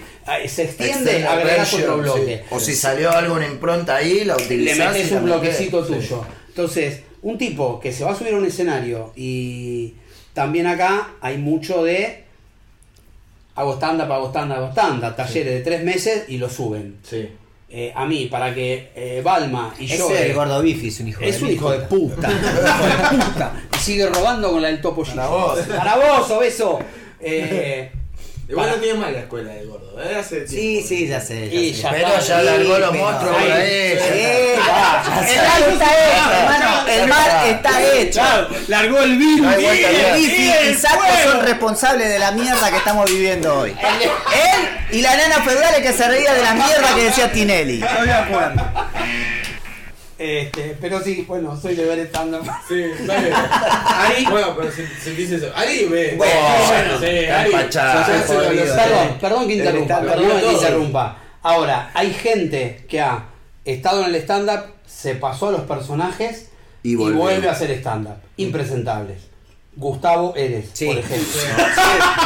Sí, en las últimas de Philly Lombardi que estuve viendo subirse a hacer fue El filósofo. El filósofo. como el que probó, es que, que probó Sí, y no le no. gustó. Pero no, Pero ¿sabes algo? que dice Dani que Fue creo que es interesante y es algo que se ve mucho en Instagram. Muchos comediantes que del stand-up que la pegan en Instagram, la pegan en Instagram a través de personajes. Pienso en Magata Esparga que tenía Raulito, ¿era? Sí. Le hacía Raulito. Pienso en eh, Mike Chuni. eh, con Mike el- Chuy con el, el personaje del futbolista. El futbolista sin cassette. Sí. Pienso en. Darío eh, Orsi con todos los videos que tiene. Que siempre Bueno, eso es otro fenómeno, no, casi que ni está vinculado al arte, está vinculado a otro fenómeno. No, pero, no, es pero- el pero arte ¿sabes dentro de la, No. de la Pero por ejemplo, no, ¿sabes lo que pienso también? En, Claro. ¿Cómo trabajé con él? Ay Dios, me va a matar si me olvidé el nombre. Eh... ¡Ay, cortala, cortala! La primera, la primera, la primera. Ay, pará. ¡Tiempo! Partímela, partímela El que hace Alessandra. La, la, la Juanpi González. Juanpi González. Juanpi González. Ay, qué. Que hace. Bueno, pero. Hay tiempo ¿Cómo de hablar que de no? Que me, me encantaría que me haga el amor Juan P. González, pero nada más. Bien. No, pero hay como una especie de, de, de recurso. ¿Por qué creen que los comediantes del stand-up, para pegarle en Instagram, muchas veces acuden Recurren al- a un personaje. recurren al personaje cómico? La verdad que no sé. Eh, y además perdón, tocan de oído. Yo voy cosas a que decir no algo, saben, pero exactamente. dale. Definamos personajes cómicos. Ok. Ah, Bueno, No, yo me pongo una Adelante, peluca y adelante. cambio, el- me pongo una peluca y unos anteojos y cambio el timbre de voz y es un personaje cómico. Pero, pero si Es eso- como- ellos están diciendo, eh, si me va bien, dejen de hincharme las pelotas. Y están así. Y es lo que dicen los Midachi. Los Midachi dicen, ah, la gente dice que nosotros no hacemos personajes, pero nosotros nos paramos en contar guita, decía. Y sí, está bien, y bueno, está bien. Ellos dicen que son personajes, y son personajes. La culpa no es del chan. Ah, es la gente, la gente lo lo dije. y bueno, ahí está, es Claro. eso. O sea, A- la gente eligió a personajes. Tinelli durante cuántos años y eligió la televisión durante Siempre viene Tinelli Eh, acá. Me acuerdo cuando. Sí. Yo te hago una pregunta. Y porque es uno de los Personaje. grandes males de, eh, eh, de- de- de la Eh, nación. Personaje. Él hace un personaje. Bueno, está tampoco, no sé, qué sé yo. 20 minutos, media hora, 40 minutos, Sí. una hora montado en un personaje y te maneja a 50 personas. Entonces, si yo Es me lo pongo una capela, 50 Bueno, no importa quién, no importa quién, hombre o mujer, no importa. Se pone una capelu, un bigote, una barba, lo que sea, y hace dos minutos. Bueno, pero si yo te tiro una- eh, un Juanpi que te hace Alexandra, te hace 20, cin- 20 30 minutos con una cabelo haciendo de Alexandra y habla con 300 personas en un teatro, ¿es un personaje o no es un personaje? Y sí. Y sí. Eh, porque es la misma. Estamos No, y además si la mismo. gente pagó Bueno, por, eh, por ver eso, ver, eh, más mira, personaje todavía. No Yo hizo creo- teatro, sí, no lo sé, pero. No importa, Por pero. es perdón. un crack, lo no felicito, está- Juan P. lo González lo felicito. No está en la convicción, o sea, la convicción que tenga uno propia de eso que está creando, sino también en justamente convencer a toda la demás gente que te está mirando Sí. de que en- justamente eso, decir, ah, listo, vos ya trasciende la persona. Mm. O a veces pasa esto, vos decís, bueno, Ari se pone un coso y vos decís, bueno, ah, pero es Ariel haciendo tal cosa, sí, pero si te llegó realmente. Claro. Así sea lo que fuera, porque a veces ni siquiera hace falta accesorios. Es como No, para encarnar ese exacto, personaje, tal ¿no? El hacer un personaje es Lo ser vemos- otra persona. Lo vemos en Fabio Posca, que se pone una gorrita, se cambia otra gorra y es otro personaje. Toma otro cuerpo, otra voz, otra manera de Sí. expresarse. Si bien todos pueden tener la similitud, pero. Pero es otro personaje. Y ¿Sabés quién no- hace no personaje? del accesorio. Picoto te hace personaje. Picoto, bueno. Picoto te hace personaje. Bueno, Pico. sí, A. Juanpi yo no lo vi, no puedo decir, pero Claro. ¿Es otra persona? ¿Es Claro. ese personaje? ¿Es otra persona? No importa el sexo. Hablando 10, 15 minutos de algo Mm. y yo veo que no es el comediante con una peluca, es- Sí. ese es un personaje. Claro. Para mí. One Rage y los frustrados, ponele. A mí, a mí me parece a mí, personaje A mí- dentro a- de bueno, la obra. yo Es cada uno, si vos. Si vos Yo vi Warranch, yo vi y los frustrados y fue. Me, me llamó la atención. No, pero ¿sabés lo que me llamó la atención? Cómo cada uno de esos personajes tenía una in- inimputabilidad diferente. Eh, na- nada, lo hablo yo desde la, inexperiencia que tengo dentro del género. Y No, entonces, pero ¿por qué como habla? público. y porque está Ah, está sentado. bien. Pero no, como está público, pero como Está público perfecto, te lo digo. Como público. Es, lo es lo digo. que decían. Sí, Tal vez la no. culpa no es del chancho, sino No. de quien le da de comer. Obvio. Ahora, ¡Y soy culpable! entonces, yo te hago una pregunta. ¿Cuántos vos- personajes hacía? tres y después hacía un monólogo final.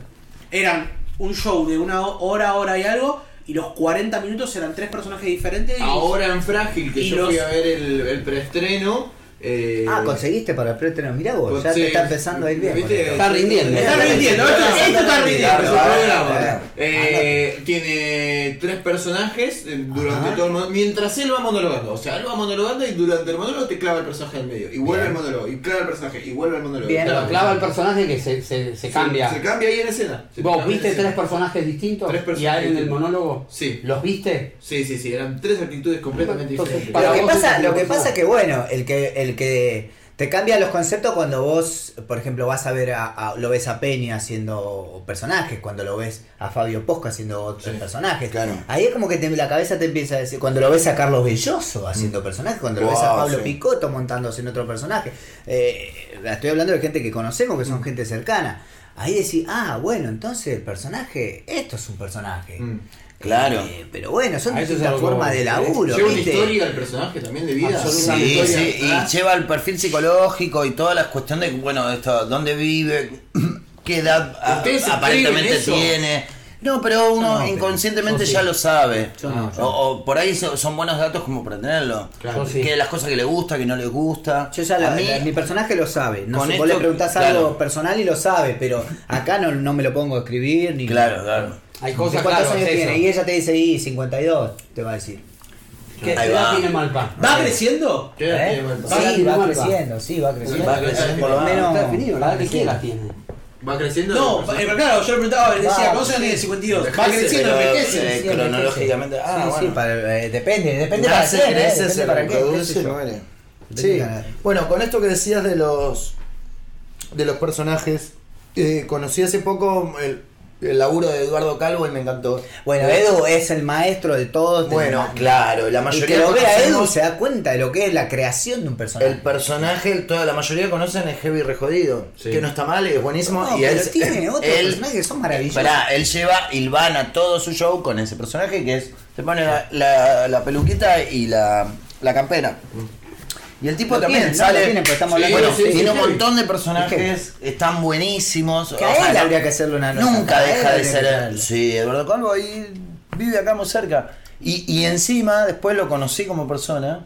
Pues nos volvimos juntos charlando. Es una Encontré- belleza, es un tipazo, es un tipazo, es un actor increíble. Recuerdo No, haberlo visto. Claro, hay que traerlo de Eduardo, hay que traerlo de Recuerdo haberlo visto en el LTK, No, en el no. Open de Philly Lombardini cerrando.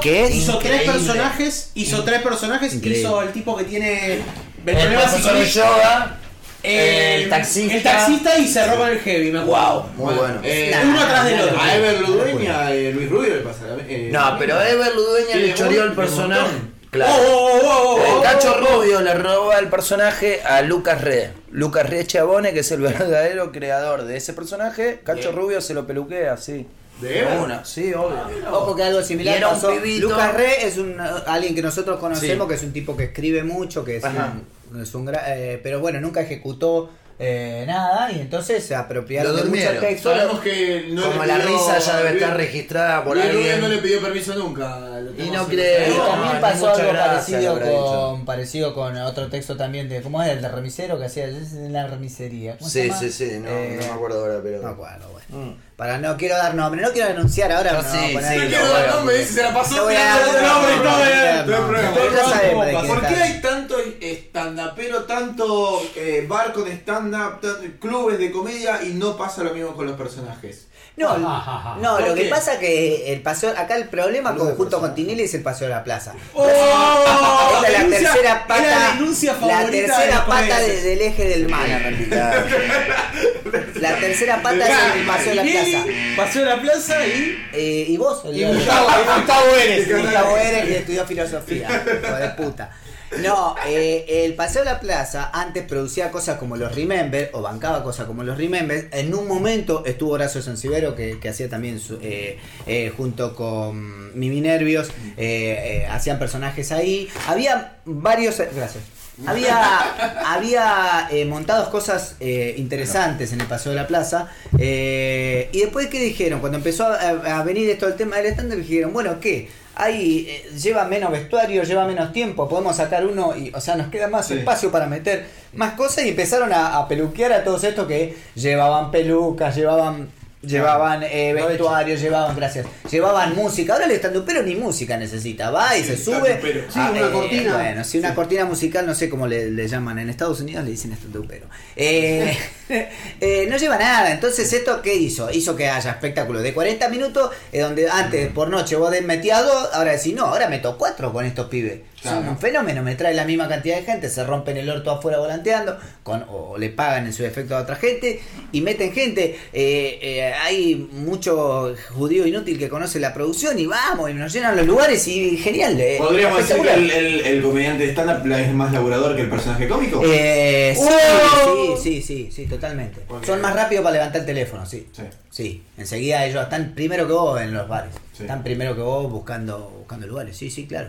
Son muy laburantes, eso sí, se les reconoce. Se les reconoce que la- trabajan mucho, que van. No están- todos, ¿eh? pero. No, en ese sentido, en ese- después lo que decimos, lo que decía, lo que decía Dani, después hay muy poquito que se ponen a preparar cosas nuevas y hacer cosas interesantes, buenas, distintas, eh, con crítica este o que o que te dejen algo de contenido.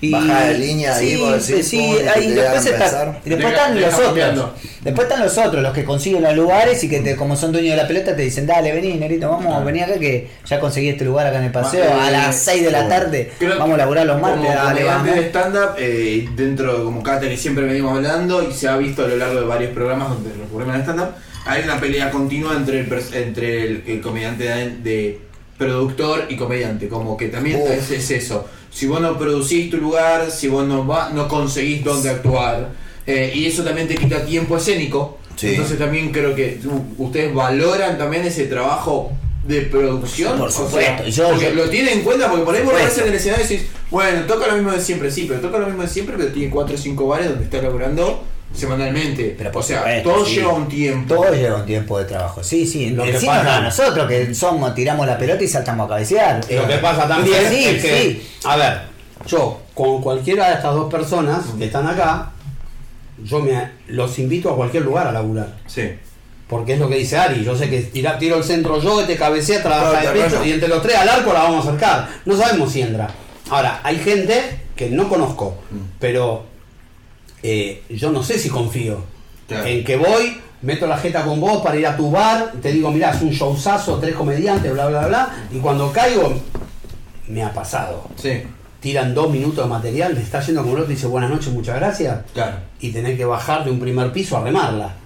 Porque eh, se enculó porque no se rieron de sus tres chistes fuertes. No, no es así. Sí, sí.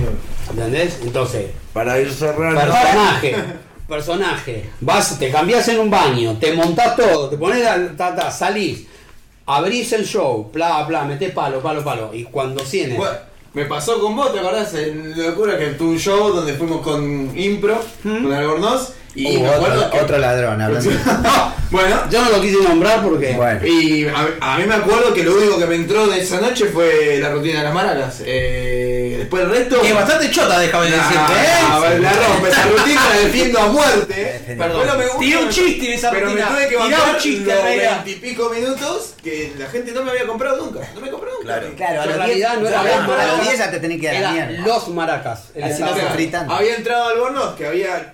Ya la gente lo quería ir a ver a él, entonces que los bardeaba. Y claro, yo no llegaba al punto de, de altura para subirme a esa ola.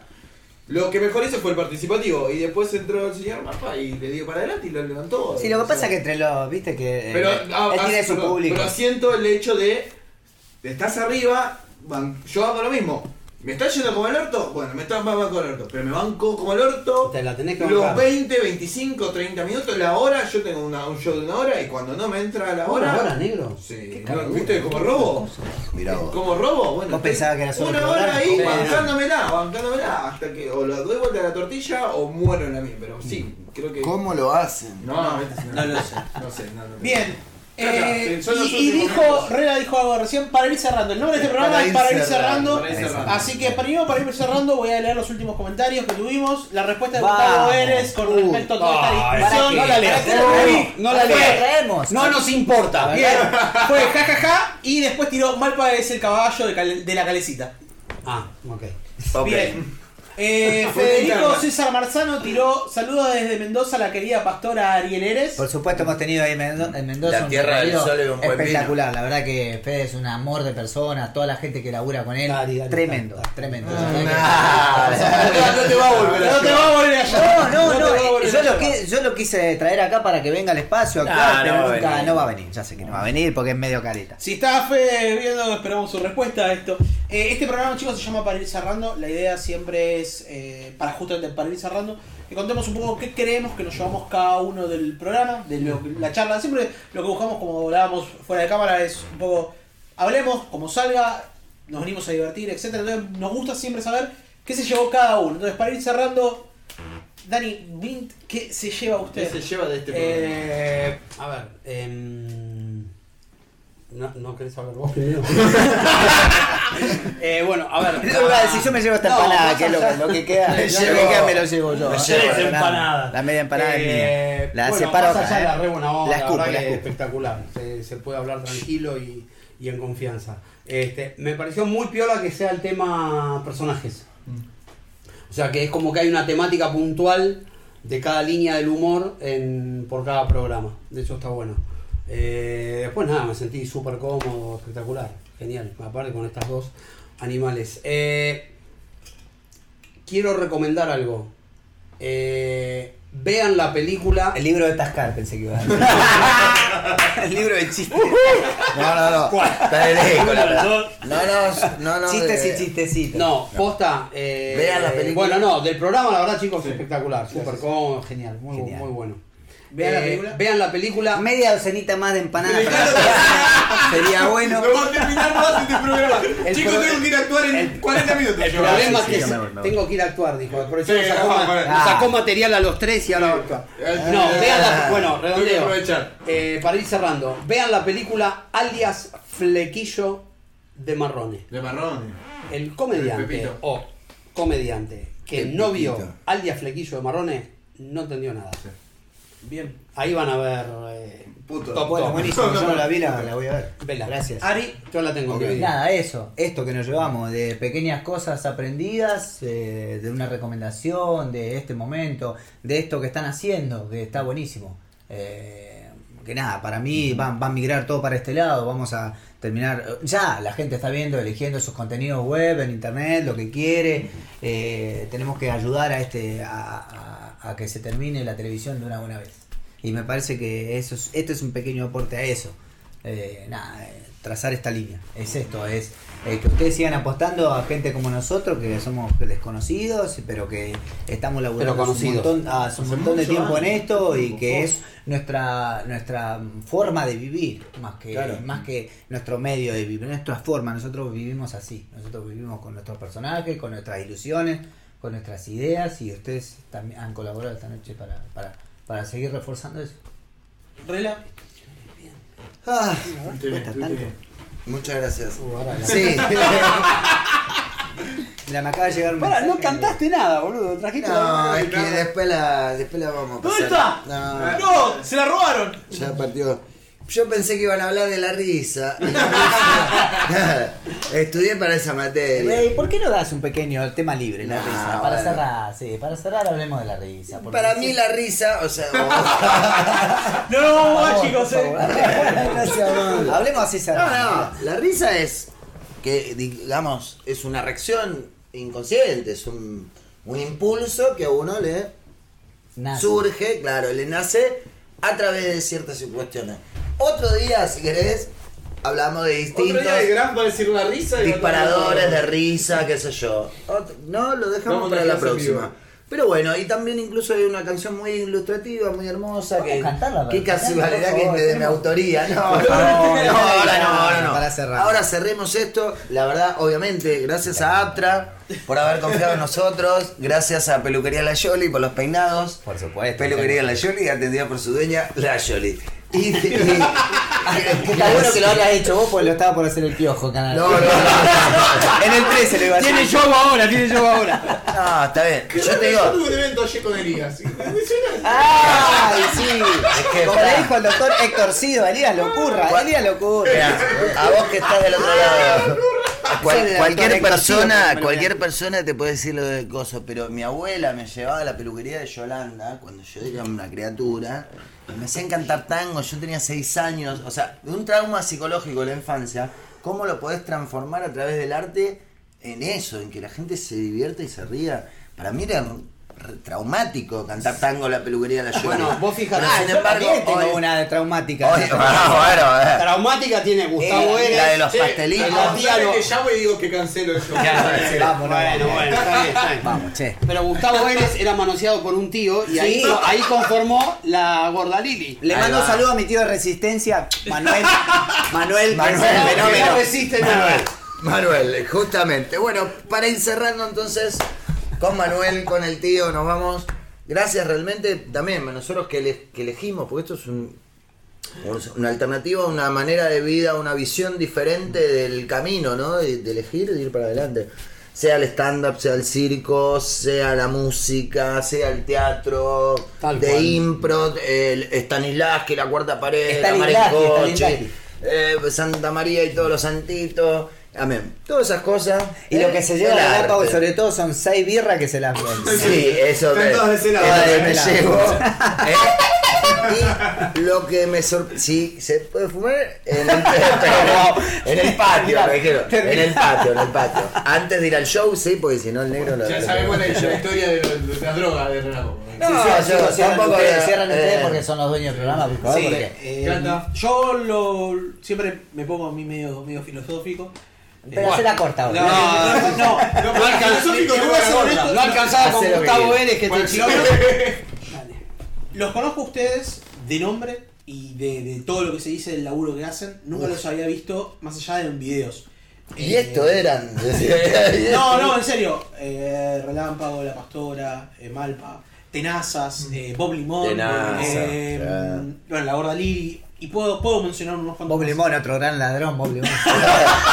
Dale, Bob. lo- Dale, vos. Dejate de joder con, con los globitos, esa Sí, mierda sí. que hacés, ponete a laburar, hijo de puta. Y mm, la verdad, escucharlos por primera vez eh, hablando seriamente y en joda y, y discutiendo un montón de temas que están súper interesantes, me da mucha curiosidad. Tengo ganas de ir a verlos en serio en vivo. Ah, No, no. guarda que, mirá que yo me empecé a poner la tanga así, eh. Dije, a ver qué es esto. Y es curiosidad. Y, te- y- y te dan ganas como de explorar un poco ese mundo. Así que les agradezco que hayan venido y que hayan generado esa curiosidad en mí. Lo primero, es, lo primero es esto que decíamos hoy, que tener un profesor que te pueda manosear desde muy temprana edad y después, bueno, sale todo, lo demás sale. Lo demás Después sale. ahora vamos todo para lo de mosquito. Hablando de eso, habla- otro gran... Un cariño grande, para que ahora viene el cumpleaños. Negro, acá, acá el, pro- el tema, ¿sabes cuál es? No se había hablado de drogas hasta que no, se habló del mosquito. Lo que pasa, pero- el tema también, es que hace, entre- hace más de 20 años que Te estamos cada reís, uno. te entonces reís. sabemos cosas de- Te reí, pero cuántos favores, ¿no? Bueno, Bueno, no, no, tenemos, tenemos tantas cosas. Eh, Para ir cerrando, dale, Para dale. ir Para ir cerrando. Negrito, cerrando, dale, nada, tu pues, palabra, tu palabra. Chicos, muchas gracias por estar, en serio. eh, eh, para mí es un honor en realidad que estén en esta casa, que es la casa de mi infancia, eh, compartiendo tanta historia de la comedia, compartiendo acá. Como decía eh, Ari, que por ahí no son tan conocidos, sí es una realidad para el que no pisa el ambiente. Es que el- no tengo una luca para poner en Instagram todos los días. Te juro que si la Sí, tengo la igual pongo. también me quedo un poco con lo que dijiste de que, bueno, el comediante stand-up eh, labura más eh, en cuanto a la afuera. O sea, hay Sí, un hay afuera un que hay que ir a buscarlo, y lo a con Relámpago fuera de cámara. Hay que ir a buscar el afuera. seguro, Quieras seguro, o no, seguro. eh, el- vos podés ser excelente en ese Sin duda, excelente, sin duda, sin duda. pero tu laburo comienza con público enfrente y si tu público no está, no tenés laburo. Sí, Es- claro. no- Quieras o no, es así. Ese es eso lo que hay que hacer. Y eso es lo que realmente creo que captó el stand-up. Captó Claro. el público. Fue a buscar al público. Como decía antes, Sí. vos vas a un bar y el primero Está, stand-up. sí. Hubieron tres shows de stand-up antes de que lo empieces vos. Por ahí lo tuyo es mejor. Pero hubieron tres pibes que eran malísimos. No, no estoy diciendo que lo mío sea mejor, ¿eh? No, no, no quiero que se confunda, porque si no parece que mejor nosotros en cuanto- estamos no, no, no. diciendo que lo nuestro es mejor que la gente que hace Mejor en cuanto que tenés más oficio. Si quieres sonar que tiene más oficio, en Bueno, una pero es- línea debería ser mejor a alguien que empezó hace tres meses. Y sí, Porque bueno. tiene ¿qué más pasa? Bueno, No, pero el que empezó hace tres meses, tiene el hambre, sale a golpear Eso puerta y llega. Y nosotros por ahí El ni siquiera estamos esperando hambre. que nos El llamen. stand-up tiene hambre, eso es seguro, porque por algo también llegó a un Luna Park o llegó al Gran Rex o lo que sea. Después, que haya más o menos, es indiferente. Lo que sí me lleva es esto de que hay mucho laburo, que hay que, cosas que se llevan de la vida misma, que se llevan al escenario, que lo que creo que el, comediante stand-up un poquito le cuesta más, ¿no? O sea, necesita, no tiene esta impunidad que por ahí tiene usted que al clavarse un vestuario, no, no sea un disfraz, un vestuario, pueden eh, decir lo que sea que la gente le cae diferente. Eh, hoy por hoy tenemos un personaje que es más reciente, que, que sería Bernardito, que de hecho se barajó el por ahí, por ahí traerlo para el programa.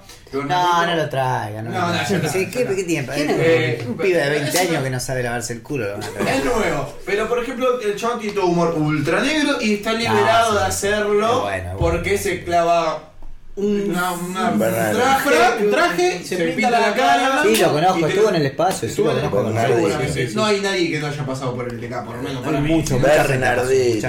por suerte, y por el camarín pero, con Gustavo Vélez. pero esto de que tiene toda una historia también, lleva una personalidad eh, y poder llevarlo arriba del escenario y cómo lo viven ustedes, de que te afecta o no tu vida interna, pero arriba desenchufás si sos otra persona, puedes hacerlo. Que creo que en el comedia stand al uno no ponerse en vestuario y tener que bancarte a lo que vos decís como sos vos, es diferente. Es difícil, La laburar, primera, laburar en primera persona es muy difícil. Es muy diferente. Muy difícil. Así que la verdad me llevo. Gracias. Muy difícil. Y Muchas gracias. gracias. Muchas gracias, gente. Bueno, eh, ya saben, YouTube eh, va a estar este programa dentro de una o dos semanas. iBox, eh, Soundcloud, Mixcloud, todo eso está en ¿Lo la qué? semana.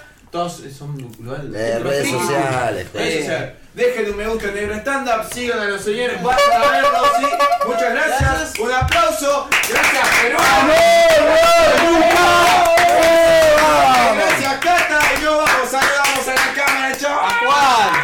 Acá, allá, acá. Nos Cara- vemos dentro de dos domingos. Uh, mira la placa. Muy bien. Gracias, gente. eh. A la puta madre. Hey, vos que estás del otro lado, muchísimas gracias por haber escuchado este podcast. Lleva mucho tiempo y esfuerzo hacer un producto como este. Así que si te gustó, déjame un comentario en redes sociales, arroba negroalmeida en Instagram y Martín Almeida en YouTube.